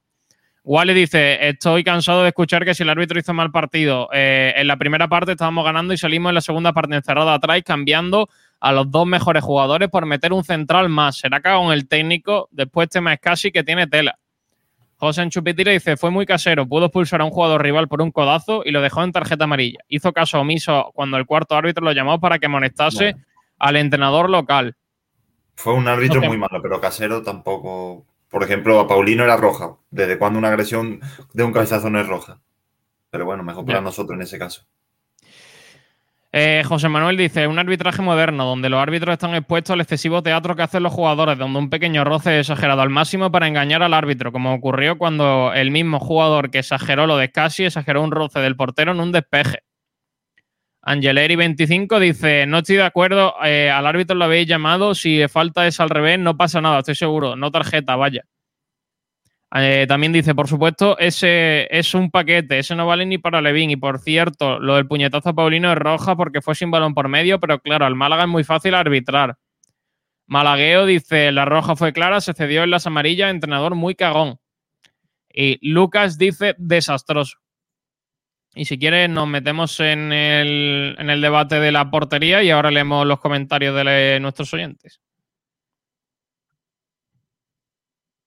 Pues vamos, vamos con el debate de la portería. El debate del día, hoy en Sport Radio, como siempre hacemos, con lo que viene siendo. ¿Un bayón? ¿Hay por ahí uno? Un bayón. Oh, los de Hyundai, de Automóviles Nieto, te ofrece el debate de la jornada. Oye, estuviste el otro día en Nieto, presentaron un carro bueno, ¿no, Sergi? Hombre, un Maserati chulo. Un Maserati. Sí. Carraco gordo, ¿no? Hombre, 330 caballos. ¿Cómo se llama el Maserati? Levante. No, no. ¿Levante? Maserati Levante. Madre mía, no me lo compro ni. El Levante está en, aguas en horas bajas. Es un carro bueno, pero yo lo primero que le quitaría sería el nombre de detrás. Quitaría Levante y pondría, yo que sé, Valencia. no, Valencia no, tampoco. Valencia Costa Brava. sí, claro, va haciendo publicidad.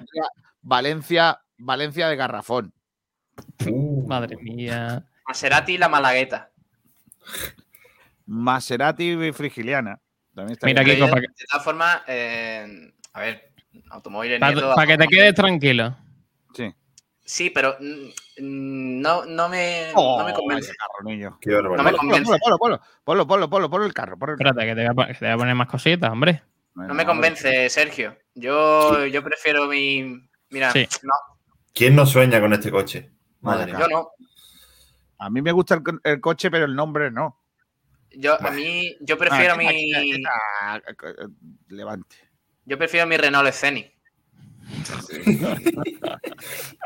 Bueno, el valor yo sentimental pondría- siempre está por yo a delante. este coche le pondría el modelo mm, eh, Maserati Pata Negra.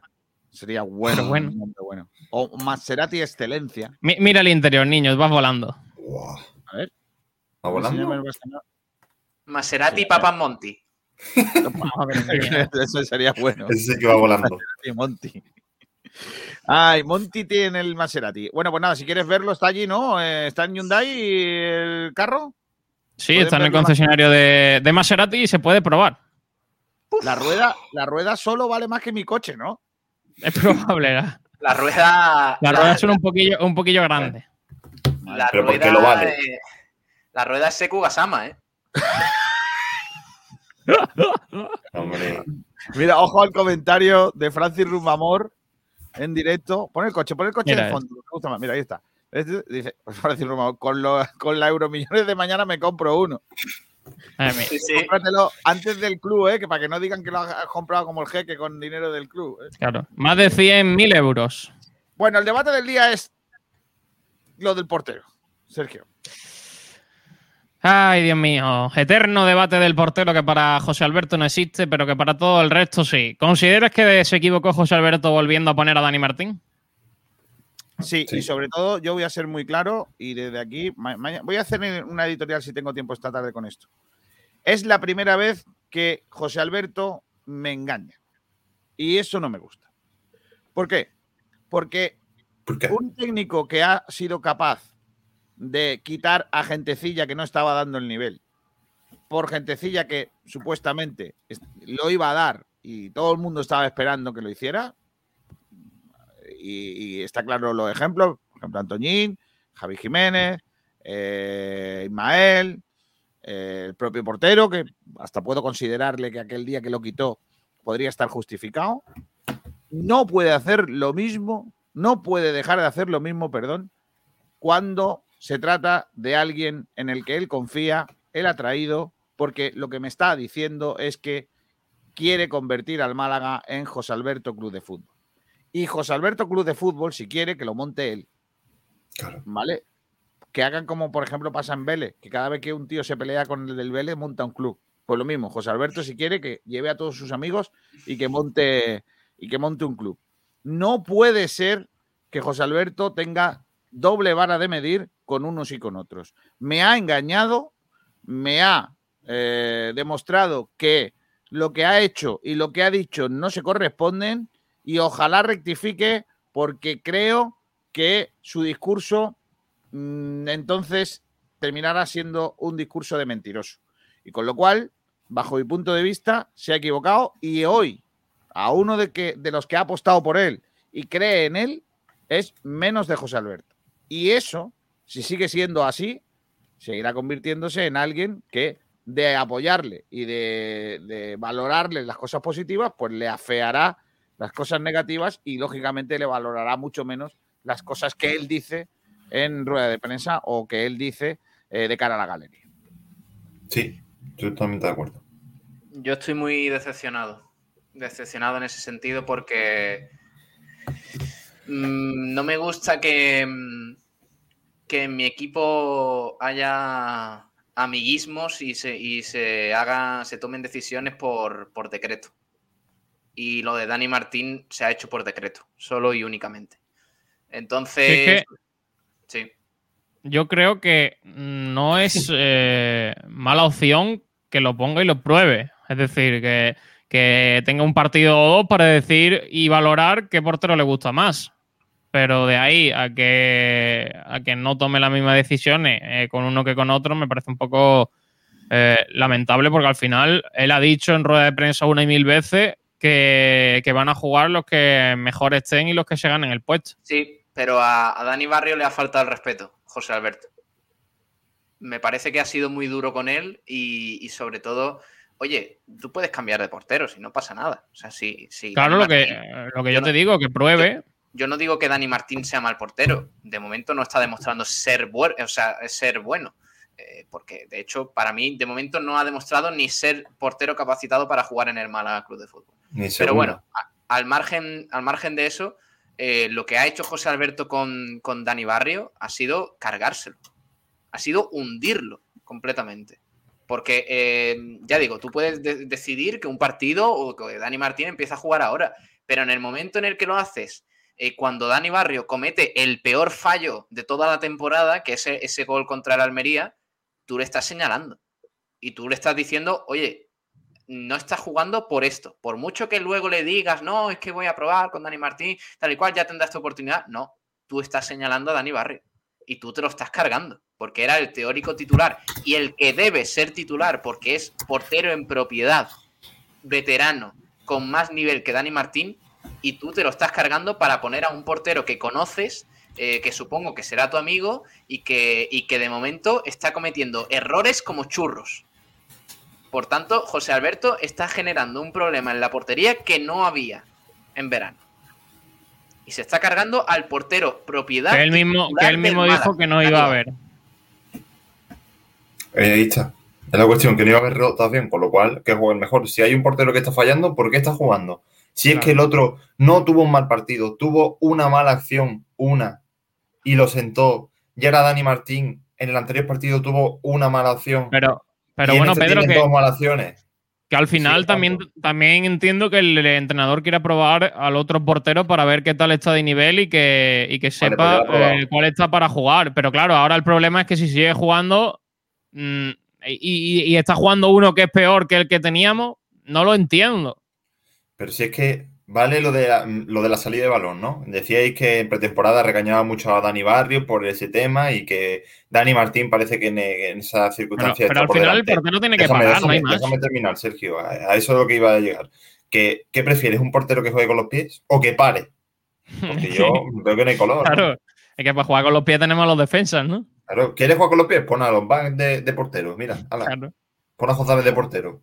¿Quieres que, al final, lo, pare? Pon a Dani Barrio. Al final lo que quiere es un portero que te salve. Y yo creo que Dani Barrio ha tenido un error y nos ha salvado de muchas. Por cierto, Dani Martín, Dani Martín, mm, dejadez y, falta de compromiso absoluta. Totalmente. ¿Eh? Porque ayer termina el partido y yo no digo que tenga que estar llorando, pero muy afectado no se le veía. Es verdad que era su regreso a, no, no, no, no, demás. no estoy de acuerdo. Yo, creo que tampoco. Ayer, con esto. No estoy cuando acaba el partido. No estoy de acuerdo con esto. de cometer dos errores. No, no estoy de acuerdo con eso porque. Muy gordos. No, no yo tampoco estoy de acuerdo. Porque, a José, porque al portero se lo tuvieron que llevar los miembros de. Los, bueno, creo que uno de los fisios del Málaga, del árbitro, porque se lo comía cuando terminó el partido. O sea, no, estoy de acuerdo con eso. Yo eso no lo vi. Yo eso sí lo vi. Yo eso sí lo vi. El árbitro, eh, eh, uno de los jugadores físicos del Málaga, se tuvo que llevar. Pues, entonces tampoco me vale que si saluda a un tío que ha jugado con él desde que era Levin y se Joder, que ha acabado ya el partido. Y el otro le ha dicho, toma, te jodes que te vas para casa perdiendo. ¿Qué, va a hacer, tío? Pues me cago en todo lo que no está escrito. No, pero eso no, vale, no lo veo. Yo tampoco veo que haya que estar con el ojo no hay que estar con la lupa encima de los futbolistas tampoco. eso no es justo. No, no, no, no putees al chaval por eso porque no es justo. Vale, a mí pues tampoco otra circunstancia, Kiko. Durante el partido, después del 2 a 1, todos los balones que iban fuera, hubo dos veces que lo sacó la cámara y estaba Dani Martín así. En vez de ir por el balón. Ve por el balón, que tienes que sacar rápido y que tenemos que remontar. ¿Qué te quedas mirando? A ver si te lo traen, con un lacito te lo van a traer. Ve por el balón, chiquillo. A lo mejor no quería que le metieran el tercero, no sé. Y en el minuto, en el minuto 15 Ahora ya le llaman la atención por perder tiempo, de verdad. No, pero. Pero lamentable, Dani Martín. Pablo, no. No, Pablo, no. en, el minuto 15, Pablo en el minuto 15 le llama la atención el árbitro porque el árbitro es un sinvergüenza, con ah. perdón de la expresión. Porque cuántas veces hemos visto a porteros perder tiempo que el árbitro ha Desde el pasado primer minuto, niño. Desde el primer minuto. Ha empezado porque estaba totalmente condicionando el partido del árbitro. No fastidies, Pablo, no le eche la culpa al chaval por eso. Y No le eche la culpa por eso. ¿desde cuándo No. se pierde tiempo en el minuto 10? Es que, que tarde un poquito en sacar, No, yo no, lo tiene veo que ver con que que, tiempo. es que no estaba perdiendo tiempo. Claro. Es que no estaba perdiendo tiempo. Lo peor, lo peor es que le viene de serie, Mira, que es un tío Pablo, tranquilo, Pablo, no, le- no tranquilo castigues como... al chaval, no castigues al chaval por cosas que el chaval no tiene culpa. Pero castígale por las cosas que tiene culpa. Por ejemplo, el primer gol. El primer dos, gol dos, es que ni dos. estira la mano. Y el Los segundo. No, yo, yo en el segundo no lo veo tan.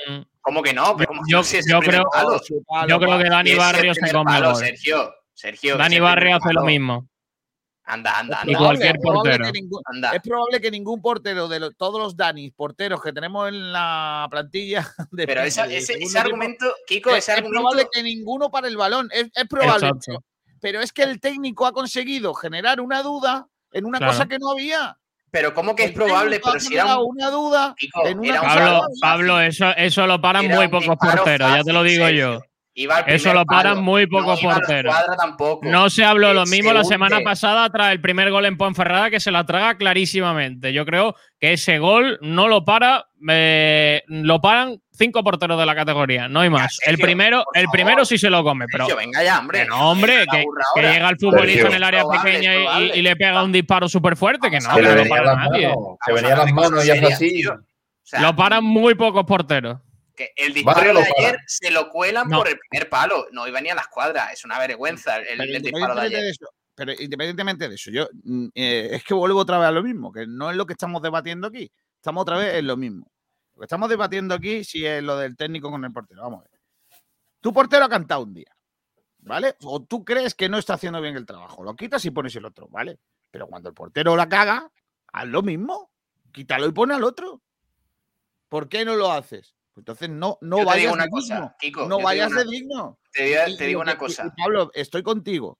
El técnico está poniendo a Dani Martín porque lo ha traído él, porque confía en él y se va a cargar a Dani Barrio. Yo te A digo no una cosa. Si ante el. Fuenlabrada no juega Dani Barrio, yo pido la dimisión de José Alberto. Me parece una vergüenza lo que está ¿Con haciendo qué, José con Alberto. qué el portero. facilidad pides la Madre mía, qué gente vergüenza, niño. Si el año si pasado de- si después de tragarse dos- miles si de, de- cosas como esa, Pablo, que el año pasado el entrenador del Málaga no alineaba a un jugador porque se lo pedía el director deportivo.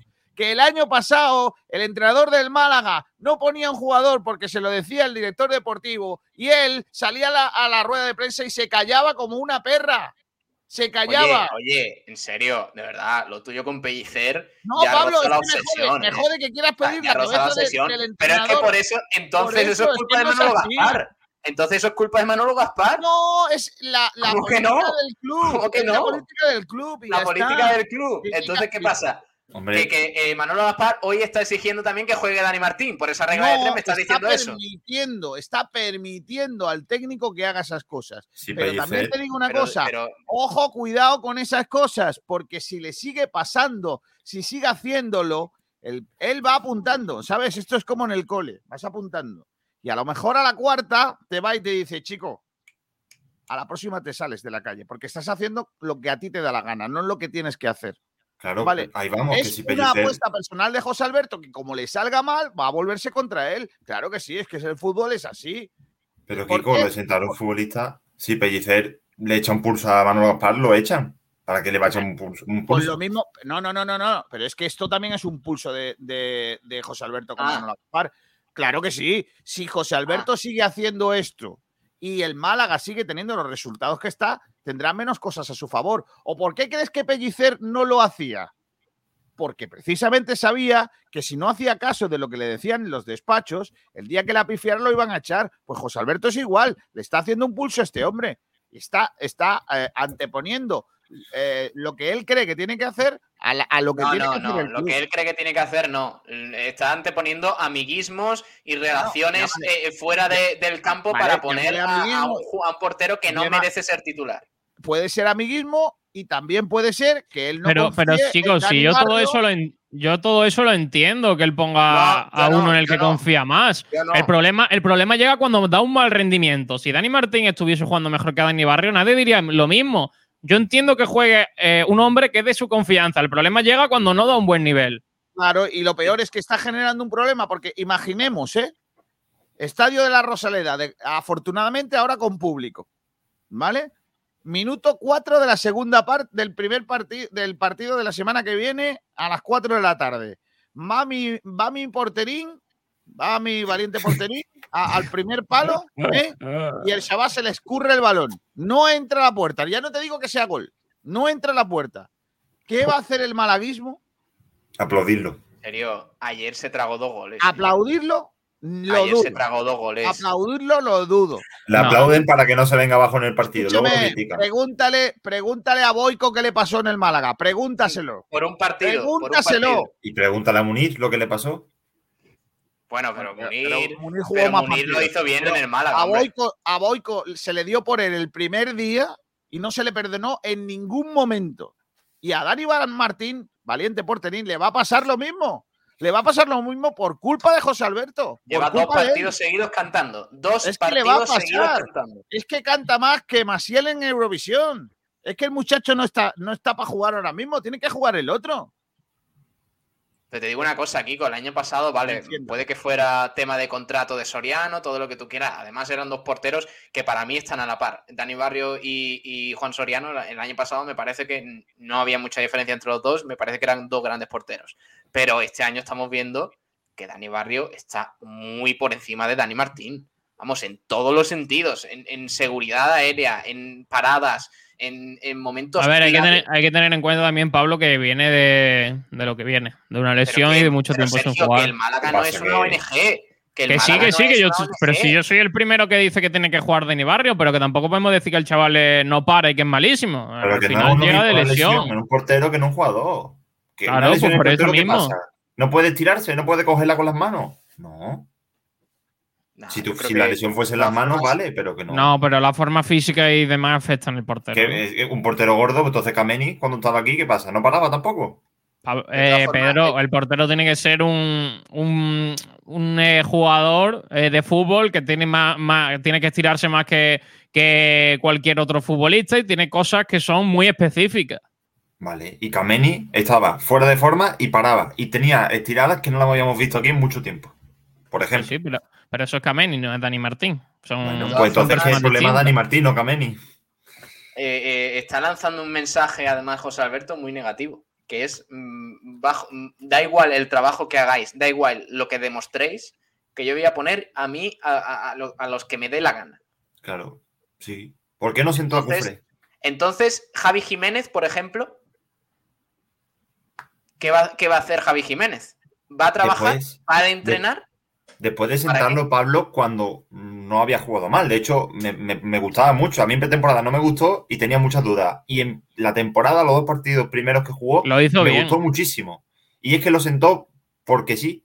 O sea, Cufré me parece muy bueno. Le hemos hablado ya mil veces. Pero que no está para jugar. Es que no está para jugar. O para jugar de suplente.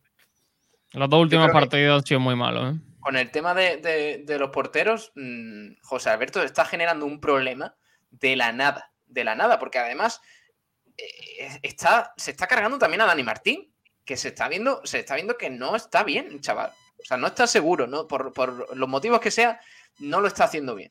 Eh, porque esté mal de la lesión, porque no tenga la seguridad que debe, eh, o porque haya jugado en partidos también complicados que, que- como los que han sido eh, ante la Ponferrada y el y el Sporting. Pero es que, de verdad, el asunto de la portería ya roza, ya roza lo bochornoso. El tema de que tengamos que estar otra vez, y, vamos a ver la decisión que toma ahora. Por eso yo digo que si el próximo domingo no cambia un poco el tema de Dani Martín, a mí me parece que, que José Alberto se equivoca enormemente y que, y que el malaguismo debería, debería pedir explicaciones sobre por qué se está haciendo esto mal a propósito. Porque estamos hablando de que eh, Dani Barrio está muchos escalones por encima de Dani Martín.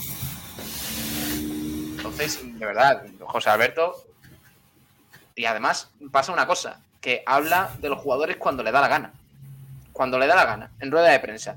Hace unos días eh, me parece que habló de, de algún jugador señalando sus fallos y tal. Ahora le preguntan por Dani Martín, por el tema de la portería. No, yo es que no, no, no hablo de jugadores en concreto. Oye, Tío, en serio, lo de, el tema de amiguismos y de, y de jugar por decreto es una vergüenza, tío. O sea, que te lo imponga, que te diga Manolo Gaspar, oye, Soriano quizás debería jugar un poco más porque tenemos una cláusula que si no juega, pagamos tal, tal. Vale, pues intentamos adaptarnos. Pero que el Málaga no es una ONG, tío, que no puede venir un portero que no jugaba ni en los entrenamientos con el Betis a ser titular en el Málaga después de estar dos años sin entrenar. Solo porque haya tenido una lesión muy dura y porque el chaval lo ha pasado muy mal. Que no puede ser, de verdad. No es un club serio esto si hacemos eso, ¿eh? Bueno, vamos a leer eh, los oyentes, chicos, eh, porque Kiko parece que ha muerto, ha tenido algún problema con la conexión. Bueno, está vivo, está vivo. No, no vayamos a decir que ha muerto. No, hombre. Imagino que si alguno va a entender mal el mensaje. Que no se malinterprete, pero que, que su conexión, por lo que sea, no. Eh, Javi Muñoz dice: Sí, siguiendo el criterio por el que sentó Dani Barrio, Dani Martín debería estar en el banquillo ya. Que lo flipa, dice: Pudo hacer más en los dos goles. No sé si se equivocó en ese partido, pero sí, si quitó a Barrio por un partido malo, en el siguiente debería dejar a este en el banquillo. Isaías dice, se equivoca en el portero, en el planteamiento y en muchas cosas más. O siga así la ilusión que tenía hacia él, ya está casi acabada. No me esperaba que hiciera este tipo de planteamiento encerrado atrás toda la segunda parte. Imposible aguantar 50 minutos de investida total.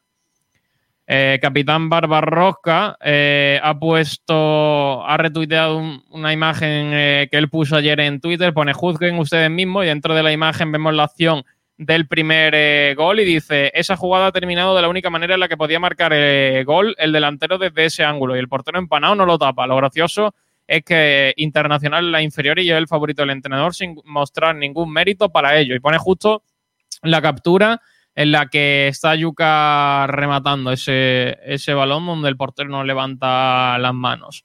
Eh, José Anchupitira dice, realmente comete una injusticia y puede romper el vestuario. ¿Qué pensarán Javi Jiménez, Iván Calero, el mismo Jairo cuando ven que juegan los jugadores que recomendó el Mister? Y ellos se quedan en el banquillo. Mal, muy mal.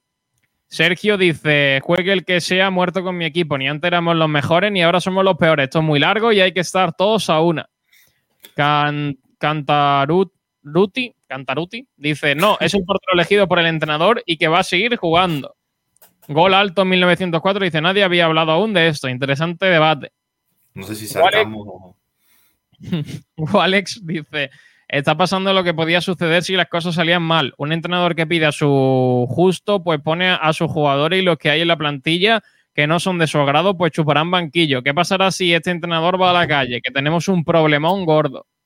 Angeleri dice el portero al banquillo ya y Javier MLG pone en mayúsculas no. Bueno. Así que esos son los mensajes de los oyentes. Ha llegado por aquí este Sergio Rubio a YouTube. Dice, lo dije la semana pasada, aquí se pegó un tiro en el pie con el cambio en la portería.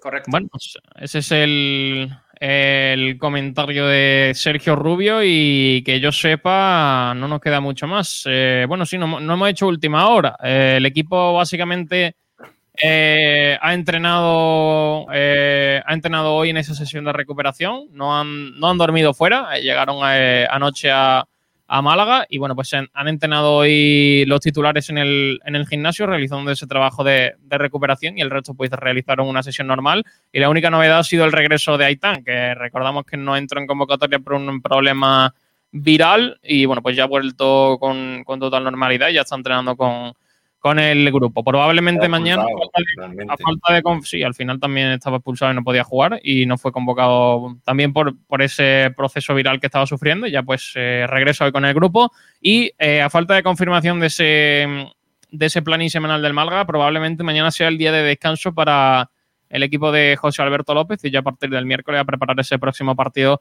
del domingo. Será una semana muy parecida a la anterior porque volvemos a jugar en el mismo horario eh, seguramente vuelvan el miércoles, entrenarán miércoles, jueves, viernes y sábado, que será ese día en el que eh, hable José Alberto. En este caso no habrá viaje, eh, pero será ese último día antes de, del partido. Así que vamos a cerrar esto, la última hora así express con Diego Rodríguez. Diego. Los mejores forjados, rejas, puertas y ventanas y a los mejores precios en talleres metálicos Diego Rodríguez. Calidad y servicio con unos precios inigualables. Somos especialistas en ventanas, mamparas de baño y de oficina, rejas, puertas, barandillas. Pídanos presupuestos sin compromiso en los teléfonos 952 30 85 86 o 639 01 18 30. Le esperamos en calle Navia número 21, Polígono San Alberto en la zona de Carlinda. Talleres metálicos Diego Rodríguez. Tradición familiar de padre a hijo con más de 50 años de experiencia. Bueno, pues eh, chicos, ya solo nos queda eh, el polideportivo, todo lo que tenemos. eh, Sergio. ¿El qué? Una noticia de última hora, bueno, no es noticia en sí, o sí, depende de cómo se mire, el Málaga, que ya ha dado instrucciones para eh, los abonados que quieran ser nuevos abonados, que no estén de antes, y ya pues han publicado una información, dicen por supuesto que hay que ser ya firma laguista y luego entran en un procedimiento de asignación de localidad manual, es decir, irán, hay una lista e irán uno por uno diciendo, a ver, tenemos estos asientos, ¿cuál quiere? Claro, vale, vale, pues vamos a ver si, si se suman nuevos abonados, ¿no? Eh, a ver qué ambiente presenta el Estadio de la Rosaleda ese próximo domingo, donde tenemos 7.500 abonados y habrá que ver ese precio de las entradas, que sin duda, si vuelve a haber esa promoción del descuento del 50%, eh, yo creo que va a tener buena, buena acogida entre, entre la afición. Pero bueno, vamos a ver qué, qué decide hacer No, el Málaga con el tema entradas. No creo que haya ya ese 50% más que nada porque los fieles malaguistas ya o son abonados o están a punto de hacerse. Pero bueno, podría haber un poquito. Por cierto, Bueno, una cosita más de bueno. la campaña, Sergio, Dime. que creo que nos ha comentado. eh, para los mayores de 65 años eh, pueden ir, eh, o sea, pueden la tarjeta física obtenerla de forma gratuita, estando en las taquillas. La Poco extraño, ¿no? Poco extraño, que para unos sí, no sé. No, porque al Eh, final los demás pero que- pueden hacerlo por internet, pero una Sí, persona pero mayor que- que, no tiene ni idea. pues sé, a mí no me parece bien que el Málaga cobre 12 euros por tener el carnet físico cuando todos los años se, se ha tenido. Pero bueno, ya cada uno que, que valore lo que quiera. Pero me parece un poco 12 euros por eh, tener un carnet físico, me parece un poquito excesivo. Pero bueno, eh, al final cada uno, cada club como empresa, pues mira por, por lo suyo. eh, pero me parece que al final ya estás pagando el abono como para tener que pagar ahora el, el trocito de plástico para tenerlo físico. Pero bueno, ya está, cada uno que, que, ve- que opine lo que quiera. Vamos al polideportivo. Eh, Pedrito, eh, ¿me cuentas tú el balonmano? Sí, sí, lo tengo por aquí ya. Pues vamos a- al balonmano y luego hablamos de- del resto de cositas, porque hay baloncesto, tenemos fútbol eh, sala y también el Málaga al barro. Así que vamos al poli. Muy bien.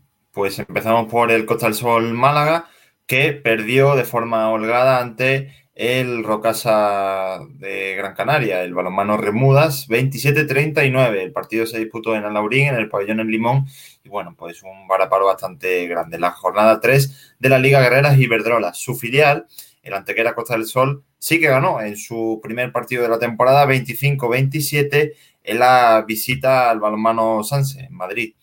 Nos vamos a ir a otro club de la máxima categoría, al Iberoquino Antequera, que eh, bueno, perdieron 24-22 ante el balonmano Nava en Segovia, eh, a pesar de, bueno, empezar bien el partido y en los últimos minutos, pues esa desconexión que hizo que perdieran el encuentro.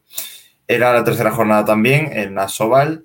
Y ahora nos vamos a ir a División de Honor Plata Masculina, donde otra derrota, en este caso del Tros Málaga, y ante el Barça B, en el estreno liguero para ellos, 23-21 fue el resultado a favor del club azulgrana, eh, en un partido también similar al de Libro que no Antequera. Empezaron bien, sin embargo, pues en los últimos instantes perdieron la ventaja que tenían y le dieron la vuelta al marcador el, equipo catalán. Bueno, pues ese es el eh, balonmano donde no hay noticias tampoco muy, muy buenas. Ha sido un fin de semana malo para, para el deporte malagueño. Pero bueno, vamos a ver qué, eh, cómo se afronta la semana y cómo, y cómo se produce el próximo fin de semana. También, sí, Dale. también Sergio, el filial del TROPS, el TROPS Málaga Norte, perdió también en su, en estreno en, Madrid, también precisamente, ante el Icasa Madrid, 35-24. Así que todos han perdido menos mía, qué mala el suerte. filial de las Panteras. Bueno, pues eh, por lo menos ha habido una victoria. Gracias, Pedro. Un abrazo. Cuídate mucho. Hasta otra, compañeros. Y Pablo nos va a contar por aquí el baloncesto, donde tampoco, tampoco Sí. funcionó la cosa. ¿eh? Perdió Unicaja 79-80. Sí, sí, sí. Y además, eh, pues eh, dejando buenas sensaciones por un lado del partido, eh, pero por otro lado, pues el final de- del encuentro dejó, dejó esa, ese mal sabor de boca de la derrota contra el, Herbalife Gran Canaria en el Carpena, en ese partido que vivimos el pasado sábado aquí en Sport Direct Radio. Como digo, un partido que, parecía tener encarrilado el, el Unicaja, finalmente se torció en el último cuarto. eh, hay mucho resquemor también con, con la actuación arbitral. Solo dos faltas. eh, eh, bueno, creo que la primera falta en todo el último cuarto al Herbalife en Canaria fue en el minuto cuando faltaban dos minutos para terminar el partido. Por tanto, hay mucho, mucho cabreo, pero la realidad es que nueva derrota del Unicaja, segunda consecutiva, dos en tres jornadas, en un partido que se decidió sobre la bocina. Los malagueños lograron sobreponerse al dominio visitante dura- durante la primera parte del encuentro, pero con bola para sellar el triunfo, el tiro de Norris Cole no entró y eh, bueno, pues anotando en, la siguiente, en el siguiente ataque Chris Kramer para, para el Herbalife, eh, pues se llevó la victoria hacia Gran Canaria. Axel Butel además fue el mejor de, del Unicaja con 16 puntos, 4 rebotes y 20 de, valoración. Eh, al principio es verdad que el Unicaja le costó arrancar, se agarraban los malagueños al acierto de Abromaitis para evitar que el Gran Canaria prosiguiese aumentando las rentas. Con 19-27 llegó la catarsis de los de Catsicaris tras una técnica Jaime Fernández. Eh, pero claro, la realidad era distinta tras el descanso. El Unicaja apretó las tuercas, se llegó a poner 6-7 puntos por encima y en el último cuarto la sensación era que, bueno, con el apoyo además de- del Carpena, que estaba eh, tenía un ambiente fabuloso, pues se podía mantener esa renta para el final y ganar eh, un partido contra un rival, digamos, teóricamente directo.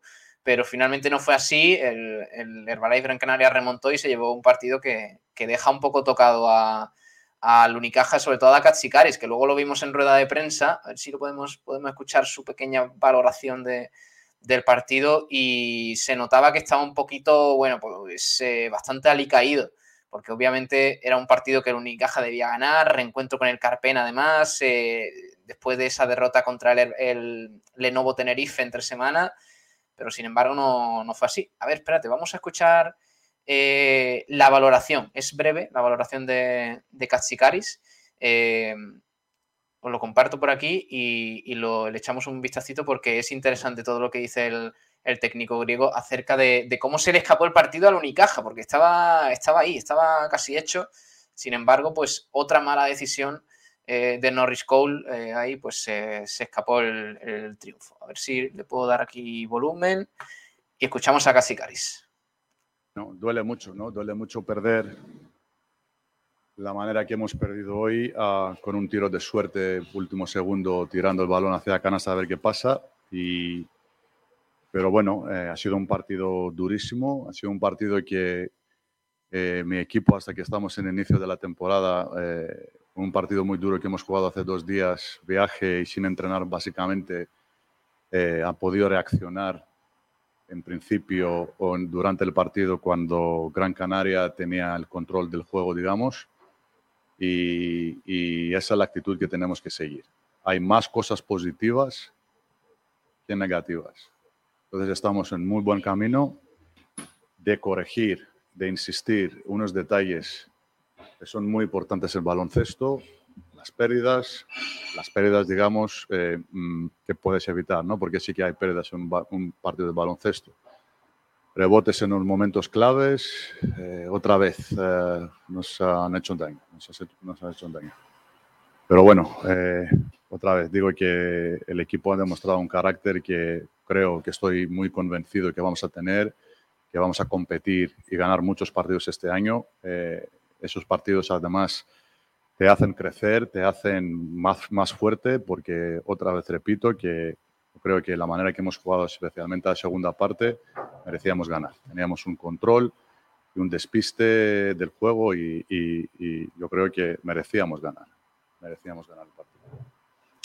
¿Lo ves, eh, Sergio? Vemos ahí a, a Katsikaris, mmm, digamos, analizando el partido según cree él que, ha ocurrido. Yo, yo no estoy de acuerdo en algunas cosas que, señala, pero por otro lado no lo dice muy convencido. Veremos si el griego se anima un poco, consigue revertir un poco la situación, porque la verdad es que es verdad que son dos derrotas que podían llegar contra Lenovo Tenerife, Herbalife y Gran Canaria, que son dos buenos equipos, pero claro, llegan de una forma que, que para seco la buena sensación. Las sensaciones son distintas, ¿no? A la de la temporada pasada. Las sensaciones son distintas, pero claro, cuando te plantas en la jornada 3 con dos derrotas frente a rivales directos que podrías ganar perfectamente, pues dices, oye, mm, quizás han cambiado cosas, pero no lo suficiente. Así que veremos. Eh, lo importante van a ser los próximos partidos para ver la reacción del equipo en los momentos malos que ya han llegado. Así que bueno, esa es la actualidad del Unicaja con esa derrota frente al, al Herbalife Gran Canaria. El próximo partido, lo tengo por aquí, a ver, es eh, ya esta semana contra el UCAM Murcia este sábado a partir de las 6 de la tarde, a domicilio, así que partido importante. Y la semana que viene, el miércoles 6 de octubre, empieza la Basketball Champions League. El miércoles, ese miércoles contra el Nizhny Novgorod. O sea que hay que estar muy atentos que la temporada ya ha empezado para el Unicaja y a un ritmo insaciable. Así que va a haber muchos partidos y aquí lo, lo iremos viviendo día a día. Mañana, el miércoles, o mañana o el miércoles, haremos un repaso, Sergio, a las categorías inferiores, al CAP Estepona, al Nova School, a todo eso, que tenemos que repasar categorías inferiores y, todo ello. Pues sí, la verdad que muchísimas cosas de baloncesto, que ya empieza a coger también velocidad de crucero eh, Unicaja y vamos a ver cómo, cómo sigue afrontando la, la temporada. Vámonos al fútbol sala, eh, a ver qué ha pasado este fin de semana para los equipos malagueños. Esperemos que un poquito mejor que en el eh, balonmano, en el fútbol y en el eh, baloncesto. Así que vamos a ello. Hola Nacho Carmona, ¿qué tal? Buenas tardes. Buenísimas tardes, compañeros. En el fútbol sala malagueño, este fin de semana, el Luantequera ganó fuera de casa en la primera de sus salidas en este regreso a Segunda División. 3 a 4 al Barça B, segundo partido consecutivo contra un filial. Recordemos que la semana pasada se impuso en el Argüelles al Betis B y turno para el Barça B este fin de semana pasado, con victoria universitaria. En la primera división femenina, el Atlético Torcal cae en su primera salida en la élite contra el Futsineval Carnero por 7 a 1. Este ha sido el resultado que han obtenido las chicas tras el empate cosechado ante Leganés en la primera jornada. En segunda división B, por su parte, buenas noticias para Victoria Ken, que da un golpe de efecto y le endosa una manita a Melistar en un partido que se antojaba complicado y que supieron resolver sin ningún tipo de problema. La coineña, por su parte, visitó la Sala Obreja en Jaén y cayó por 3 a 1 ante el filial jienense. Malas noticias para los coinos, que se sitúan con listas ahora mismo de la segunda división B en ese grupo 5. Y en tercera división, en el subgrupo B del grupo 18, los resultados fueron los siguientes. Tapia 2, Torremolinos 3, Carranque 6, Alaurín el Grande 2, Málaga Futsal 6, Los Olivos 3 y Playas de Málaga 1, Loja 3. Estos han sido los resultados que nos han dejado los equipos malagueños del fútbol sala este fin de semana. Esto es todo lo que tenemos por hoy. Bueno, pues eh, gracias Nacho, como siempre. Eh, información que ha habido bastantes cositas sobre, sobre el fútbol sala y vamos ya a finalizar hoy con el Málaga al Barro, todo el fútbol modesto. Vamos a ello.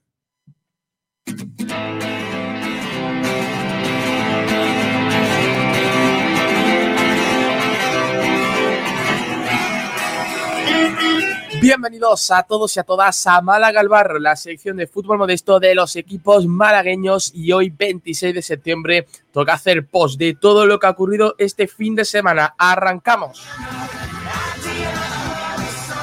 Y como siempre empezamos por segunda federación, que una vez más tenemos una de cal y otra de arena, ya que volvió a vencer el Antequera, que sigue como un cohete, pero perdió el Vélez Club de Fútbol y sigue sin conocer la victoria. Empezamos por el partido disputado en el Maulí este domingo a las 12 de la mañana, que enfrentó al Antequera Club de Fútbol contra la Unión Deportiva San Fernando y los blanquiverdes volvieron a vencer y esta vez por la mínima en casa, como local, en el estadio del Maulí, en un partido que dominaron, pero de cabo a rabo completamente. Los de Nacho Pérez hicieron un asedio continuo en la primera mitad, en el minuto 12 de hecho Sergio Díaz ya abrió la lata, pero su gol fue anulado y tras tanta insistencia en un centro de Sergio Díaz también desde la izquierda llegó el gol del partido cuando Michael Conejero dentro del área remató a la red e hizo el 1-0 justo antes del descanso. La segunda parte con la misma tónica siguió completamente igual, el Antequera buscaba el segundo y los canarios por su parte solo trataban de defender todas esas llegadas de los locales. En los minutos finales el San Fernando tuvo la única ocasión clara del partido y fue con un mano a mano de Alex Cruz pero que Iván Moreno detuvo con un auténtico paradón y así no tuvo que lamentar el empate final de, los visitantes. El resultado, por tanto, fue de 1 a 0 y los antequeranos se colocan terceros en la clasificación con 9 de 12 puntos posibles. Un inicio para soñar que veremos si son capaces de mantenerlo durante toda la temporada. Vamos a escuchar ahora las declaraciones post partido de Nacho Pérez, el técnico del Antequera. Sí, ha sido un buen partido, sobre todo la primera media hora. Creo que hemos dominado muchísimo, hemos generado muchísimas ocasiones de gol. Lo único pero que, le pongo al partido es que para un futuro no podemos tener tantas ocasiones y perdonar tanto, porque si no al final, eh, mira, yo han tenido una, que si la llegan a materializar, al final un empate, como se había planteado el partido, y ellos sin apenas tener ocasiones, pues no hubiésemos ido con un mal sabor de boca, ¿no? Ah, aunque un empate, pues bueno, al final siempre es bueno puntuar, pero aquí en casa y en vista de cómo se había dado el partido, de, todas las ocasiones de gol que habíamos tenido, la superioridad que, hemos generado, tanto por fuera, por dentro, con los centros laterales, todas esas ocasiones, yo creo que tenemos que ser un poquito más, más contundentes y al final en el marcador creo que nos ha reflejado eh, esa superioridad que hemos tenido durante el partido. Bueno, sí, es, lógico, va ganando, el otro equipo pues quiere arreglar un poquito más, eh, tú te ves que, no quiero concede ninguna ocasión de gol y es lógico que en la segunda parte pues ellos empujaron un poquito más, pero aún así hemos tenido muchas contragolpes, mucha, algún, algún tiro al palo de, de Ale que también hemos tenido, eh, hemos creado muchísimo más, ocasiones que ellos, tanto en la primera parte como en la segunda. Bueno, para mí ahora mismo es anecdótico. Acabamos de empezar y nosotros no tenemos que mirar eso. Nosotros tenemos que intentar seguir siendo como equipo, que, creo que cada vez se va viendo un equipo mucho más ordenado, mucho más conjuntado. Todavía nos falta un poquito más, pero bueno, eh, esa, esa, es nuestra idea. Y luego, pues intenta sumar cuanto más mejor ahora a principio de liga y, y conseguir el objetivo cuanto antes. Y el próximo partido para la Antequera será ante el Club Deportivo Mensajero en el Estadio Silvestre Carrillo el próximo domingo a la una hora peninsular. Un partido que puede verse suspendido debido al volcán que azota La Palma. De hecho, este mismo fin de semana el Mensajero jugaba también en casa y su partido ante el Montijo ya, ya ha sido suspendido. Veremos durante la semana cómo se desarrolla la situación y si finalmente se disputará el duelo. Pasamos ahora con el Vélez Club de Fútbol que le sigue sin salir las cosas. Este domingo a la misma hora, a las 12 hora peninsular, visitó el anexo del estadio de Gran Canaria para enfrentarse a Las Palmas Atlético. Nueva derrota en su visita al filial amarillo en un duelo que fue igualado en la primera mitad, aunque carece de, ocasiones claras, y en la segunda parte los Gran Canarios comenzaron a avisar, llegando más al área de Miguel, y al final, en el minuto 69, fue cuando Pipo abrió la lata para el filial. Eh, después, poco más de 10 minutos más tarde, Joel puso el segundo tanto para Las Palmas y para más Inri, el portero del cuadro beleño Miguel, fue expulsado tras coger el balón fuera del área en los últimos minutos de partido. Eh, un 2-0 final que, que deja al Vélez una jornada más sin conocer la victoria. Ya son cuatro, solamente un punto han conseguido en este arranque liguero y seguirán una semana más como colistas de la clasificación en el grupo cuarto de Segunda Federación. El entrenador Miguel Ángel Bea valoró de la siguiente forma esa derrota de su equipo. Bueno, otro partido hoy donde nos vamos con sensaciones eh, malas en cuanto al resultado. Eh, creo que tampoco se ha visto reflejado el esfuerzo que hemos hecho hoy. La primera parte hemos hecho una primera parte buenísima. El equipo ha estado a un nivel muy bueno donde eh, teníamos que haber ya anotado eh, el primer gol en el partido nosotros y un poco la espinita que se nos queda clavada de este partido, que la primera parte podíamos haber, haber solucionado gran parte del partido, lo hemos dejado vivo y ante jugadores y equipos que tienen jugadores como, como la Unión Deportiva Las Palmas con buenas individualidades, eh, tuvimos de nuevo errores que nos han penalizado muchísimo. Eh, por lo tanto, es un partido que, que, teníamos que haberlo sacado sí o sí. Eh, estamos bastante, bastante molestos porque no hemos sido capaces, no es suficiente, pero seguimos la misma mentalidad, la misma línea de que no nos vamos a dar pena por ello, sino que tenemos que seguir eh, trabajando al 100%, seguir creyendo en, nosotros y la primera victoria va a llegar seguro porque estamos muy cerca. Necesitamos mejorar en el tema del acierto porque eh, el número de ocasiones nuevamente vuelve a ser muy alto eh, y nada, tenemos que seguir ahí apoyando al Vélez y ya por todas. Y el próximo partido será a las 12 de la mañana el próximo domingo en el Vivar Tellez ante el Panadería Pulido San Mateo. Veremos si aquí en este duelo son capaces de conseguir los primeros tres puntos ante un equipo que tampoco conoce la victoria todavía. Y el resto de resultados en el grupo cuarto de Segunda Federación fueron los siguientes: San Roque LP 1, Tamaraceite 0, Cacereño 1, Coria 1. Panadería Pulido San Mateo 1, Ceuta 2, Córdoba 3, eh, Don Benito 2, Villanovense 1, Cádiz 1 y Mérida 0, Jerez Deportivo 0. Además, como ya he mencionado antes, fue suspendido el partido entre el Mensajero y el Montijo. Y la clasificación queda con el Córdoba líder que solamente conoce la victoria, 12 de 12 puntos posibles, y le sigue el Cacereño segundo con 10 puntos, el Antequera tercero con 9, eh, Las Palmas Atlético cuarto con 8 y el Villanovense cerrando el playoff con 7 puntos. En el descenso, el Jerez Deportivo está en el puesto 13 de playout con 4 puntos, el San Fernando decimocuarto con 3, Don Benito en la posición número 15 con 2, al igual que justamente por debajo, Panaderías Pulido San Mateo también con 2 unidades, penúltimo el Tamaraceite con una unidad y el Vélez cierra la clasificación como colista del grupo, conociendo solamente un empate de la pasada jornada. Pasamos ahora con la tercera jornada de la tercera federación y una jornada que tiene color positivo solo para un equipo malagueño, la Unión Deportiva Torre del Mar, que sigue ganando, volvió a vencer este fin de semana y seguirá una jornada más como líder del grupo noveno de tercera división. Así como lo están escuchando, un equipo recién ascendido lidera esta, esta tabla y lo hace gracias a la victoria de este sábado ante el Real Jaén Club de Fútbol, el Juan Manuel Azuaga. Purga hizo un doblete, el Jaén recortó distancia en la segunda mitad pero en los minutos finales Raúl desde los 11 metros hizo el 3 a 1 definitivo. Segunda victoria de la temporada, siete puntos en total tiene ahora mismo el Torre en este inicio liguero y como ya he dicho se sitúa como líder. Después el resto de partidos tuvieron lugar el domingo a las 12 de la mañana. El Marbella Fútbol Club perdió 2 a 3 ante el Almería B en el Marbella Fútbol Center. Un partido que tenía completamente ganado los blanquillos, ya que llegaron al descanso con 2 a 0 en el electrónico, con goles de Isuardi y Alberto Castro. Pero el filial remontó en la segunda mitad, poniendo el tercer tanto en los últimos minutos, y al final la victoria se fue, e incluso el empate, porque el resultado, como ya he mencionado, fue de 2 a 3 para el filial almeriense. Después tuvimos dos empates Ah, sin goles. Dos empates entre la Laurín de la Torre y el Torredón Jimeno y el Juventud de Torremolinos y la Unión Deportiva San Pedro. Este último un derby provincial. Eh, como he dicho, los duelos eh, dejaron el empate a puntos, al igual que la Laurino contra el Huetor Vega, aunque en este caso sí que hubo goles. El Huetor Vega se adelantó en la primera parte, pero Peli volvió a empatar y después Víctor Rueda también tuvo que empatar ya que el Huetor, el Vega consiguió de nuevo adelantarse en el marcador y en este caso el gol de la Laurino, el segundo tanto, llegó en los últimos minutos.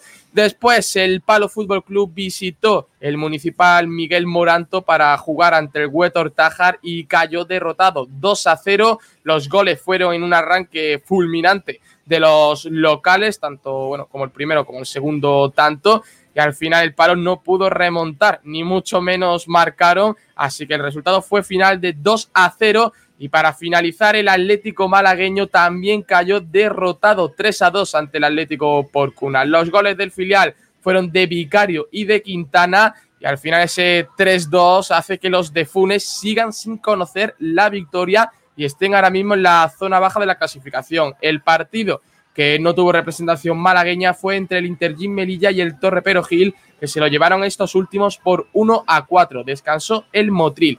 La clasificación, por tanto, queda de la siguiente forma, con el Torre del Mar líder con 7 puntos, el Almería B con los mismos puntos, pero con menor diferencia de goles, lo que le hace estar un puesto por debajo. Después el Motril tercero con 6 puntos, Huetor Taja con 5 cuartos y cierra el playo el Torreón Jimeno con 5 puntos. En los puestos de descenso está el Atlético Malagueño con una unidad, el Palo con la misma cantidad de puntos y después el Intergym Melilla y el Real Jaén que no conocen la victoria todavía.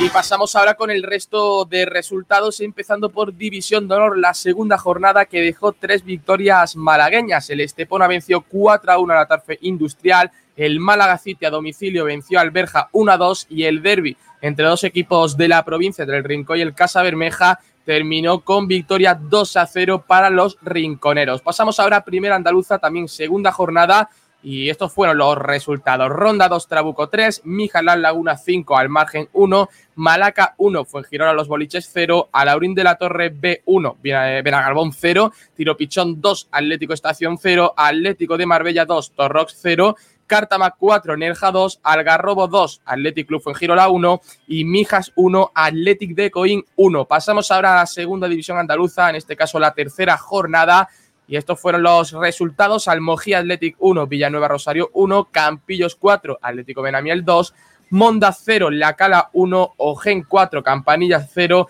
y Río Gordo 1, Atlético Marbellí 3. Descansaron el Pizarra, Sierra de Yeguas y el Yuquera Paraíso Pinsapo.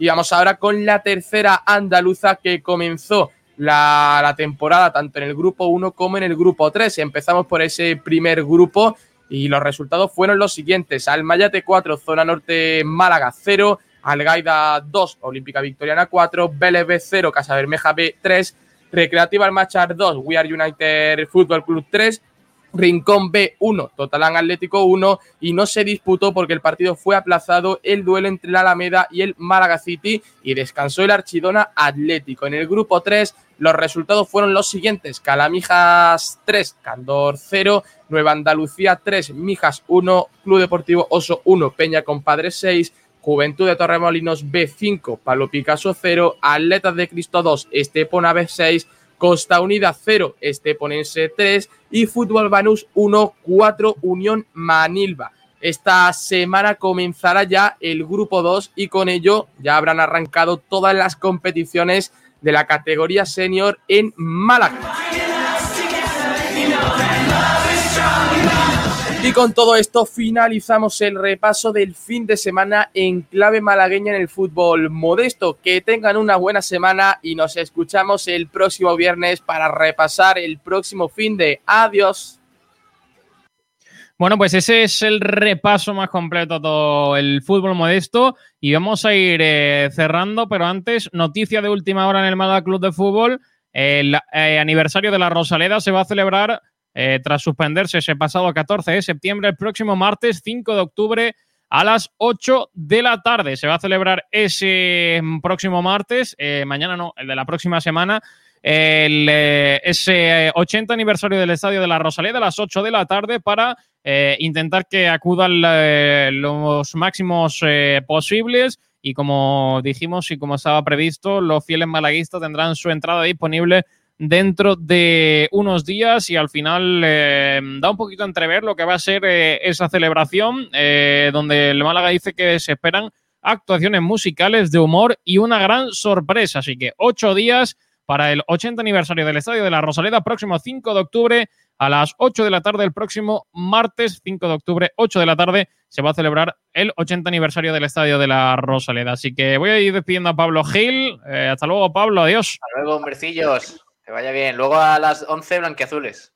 Hombre, por supuesto. Y vamos a cerrar también, como siempre, con un pelín de, de música. Gracias a todos. Recuerden que nos vemos eso a las 11 de la noche en eh, Blanque Azules con todo el repaso también del partido en un horario distinto, más distendido y con eh, un poquito de charla y de responder preguntas con todos vosotros. Gracias por seguir esta frecuencia malaguista. Recuerden, a las 11 Azules y mañana regresamos con un nuevo programa. Gracias a todos, un saludo, un abrazo, disfruten de la tarde, adiós.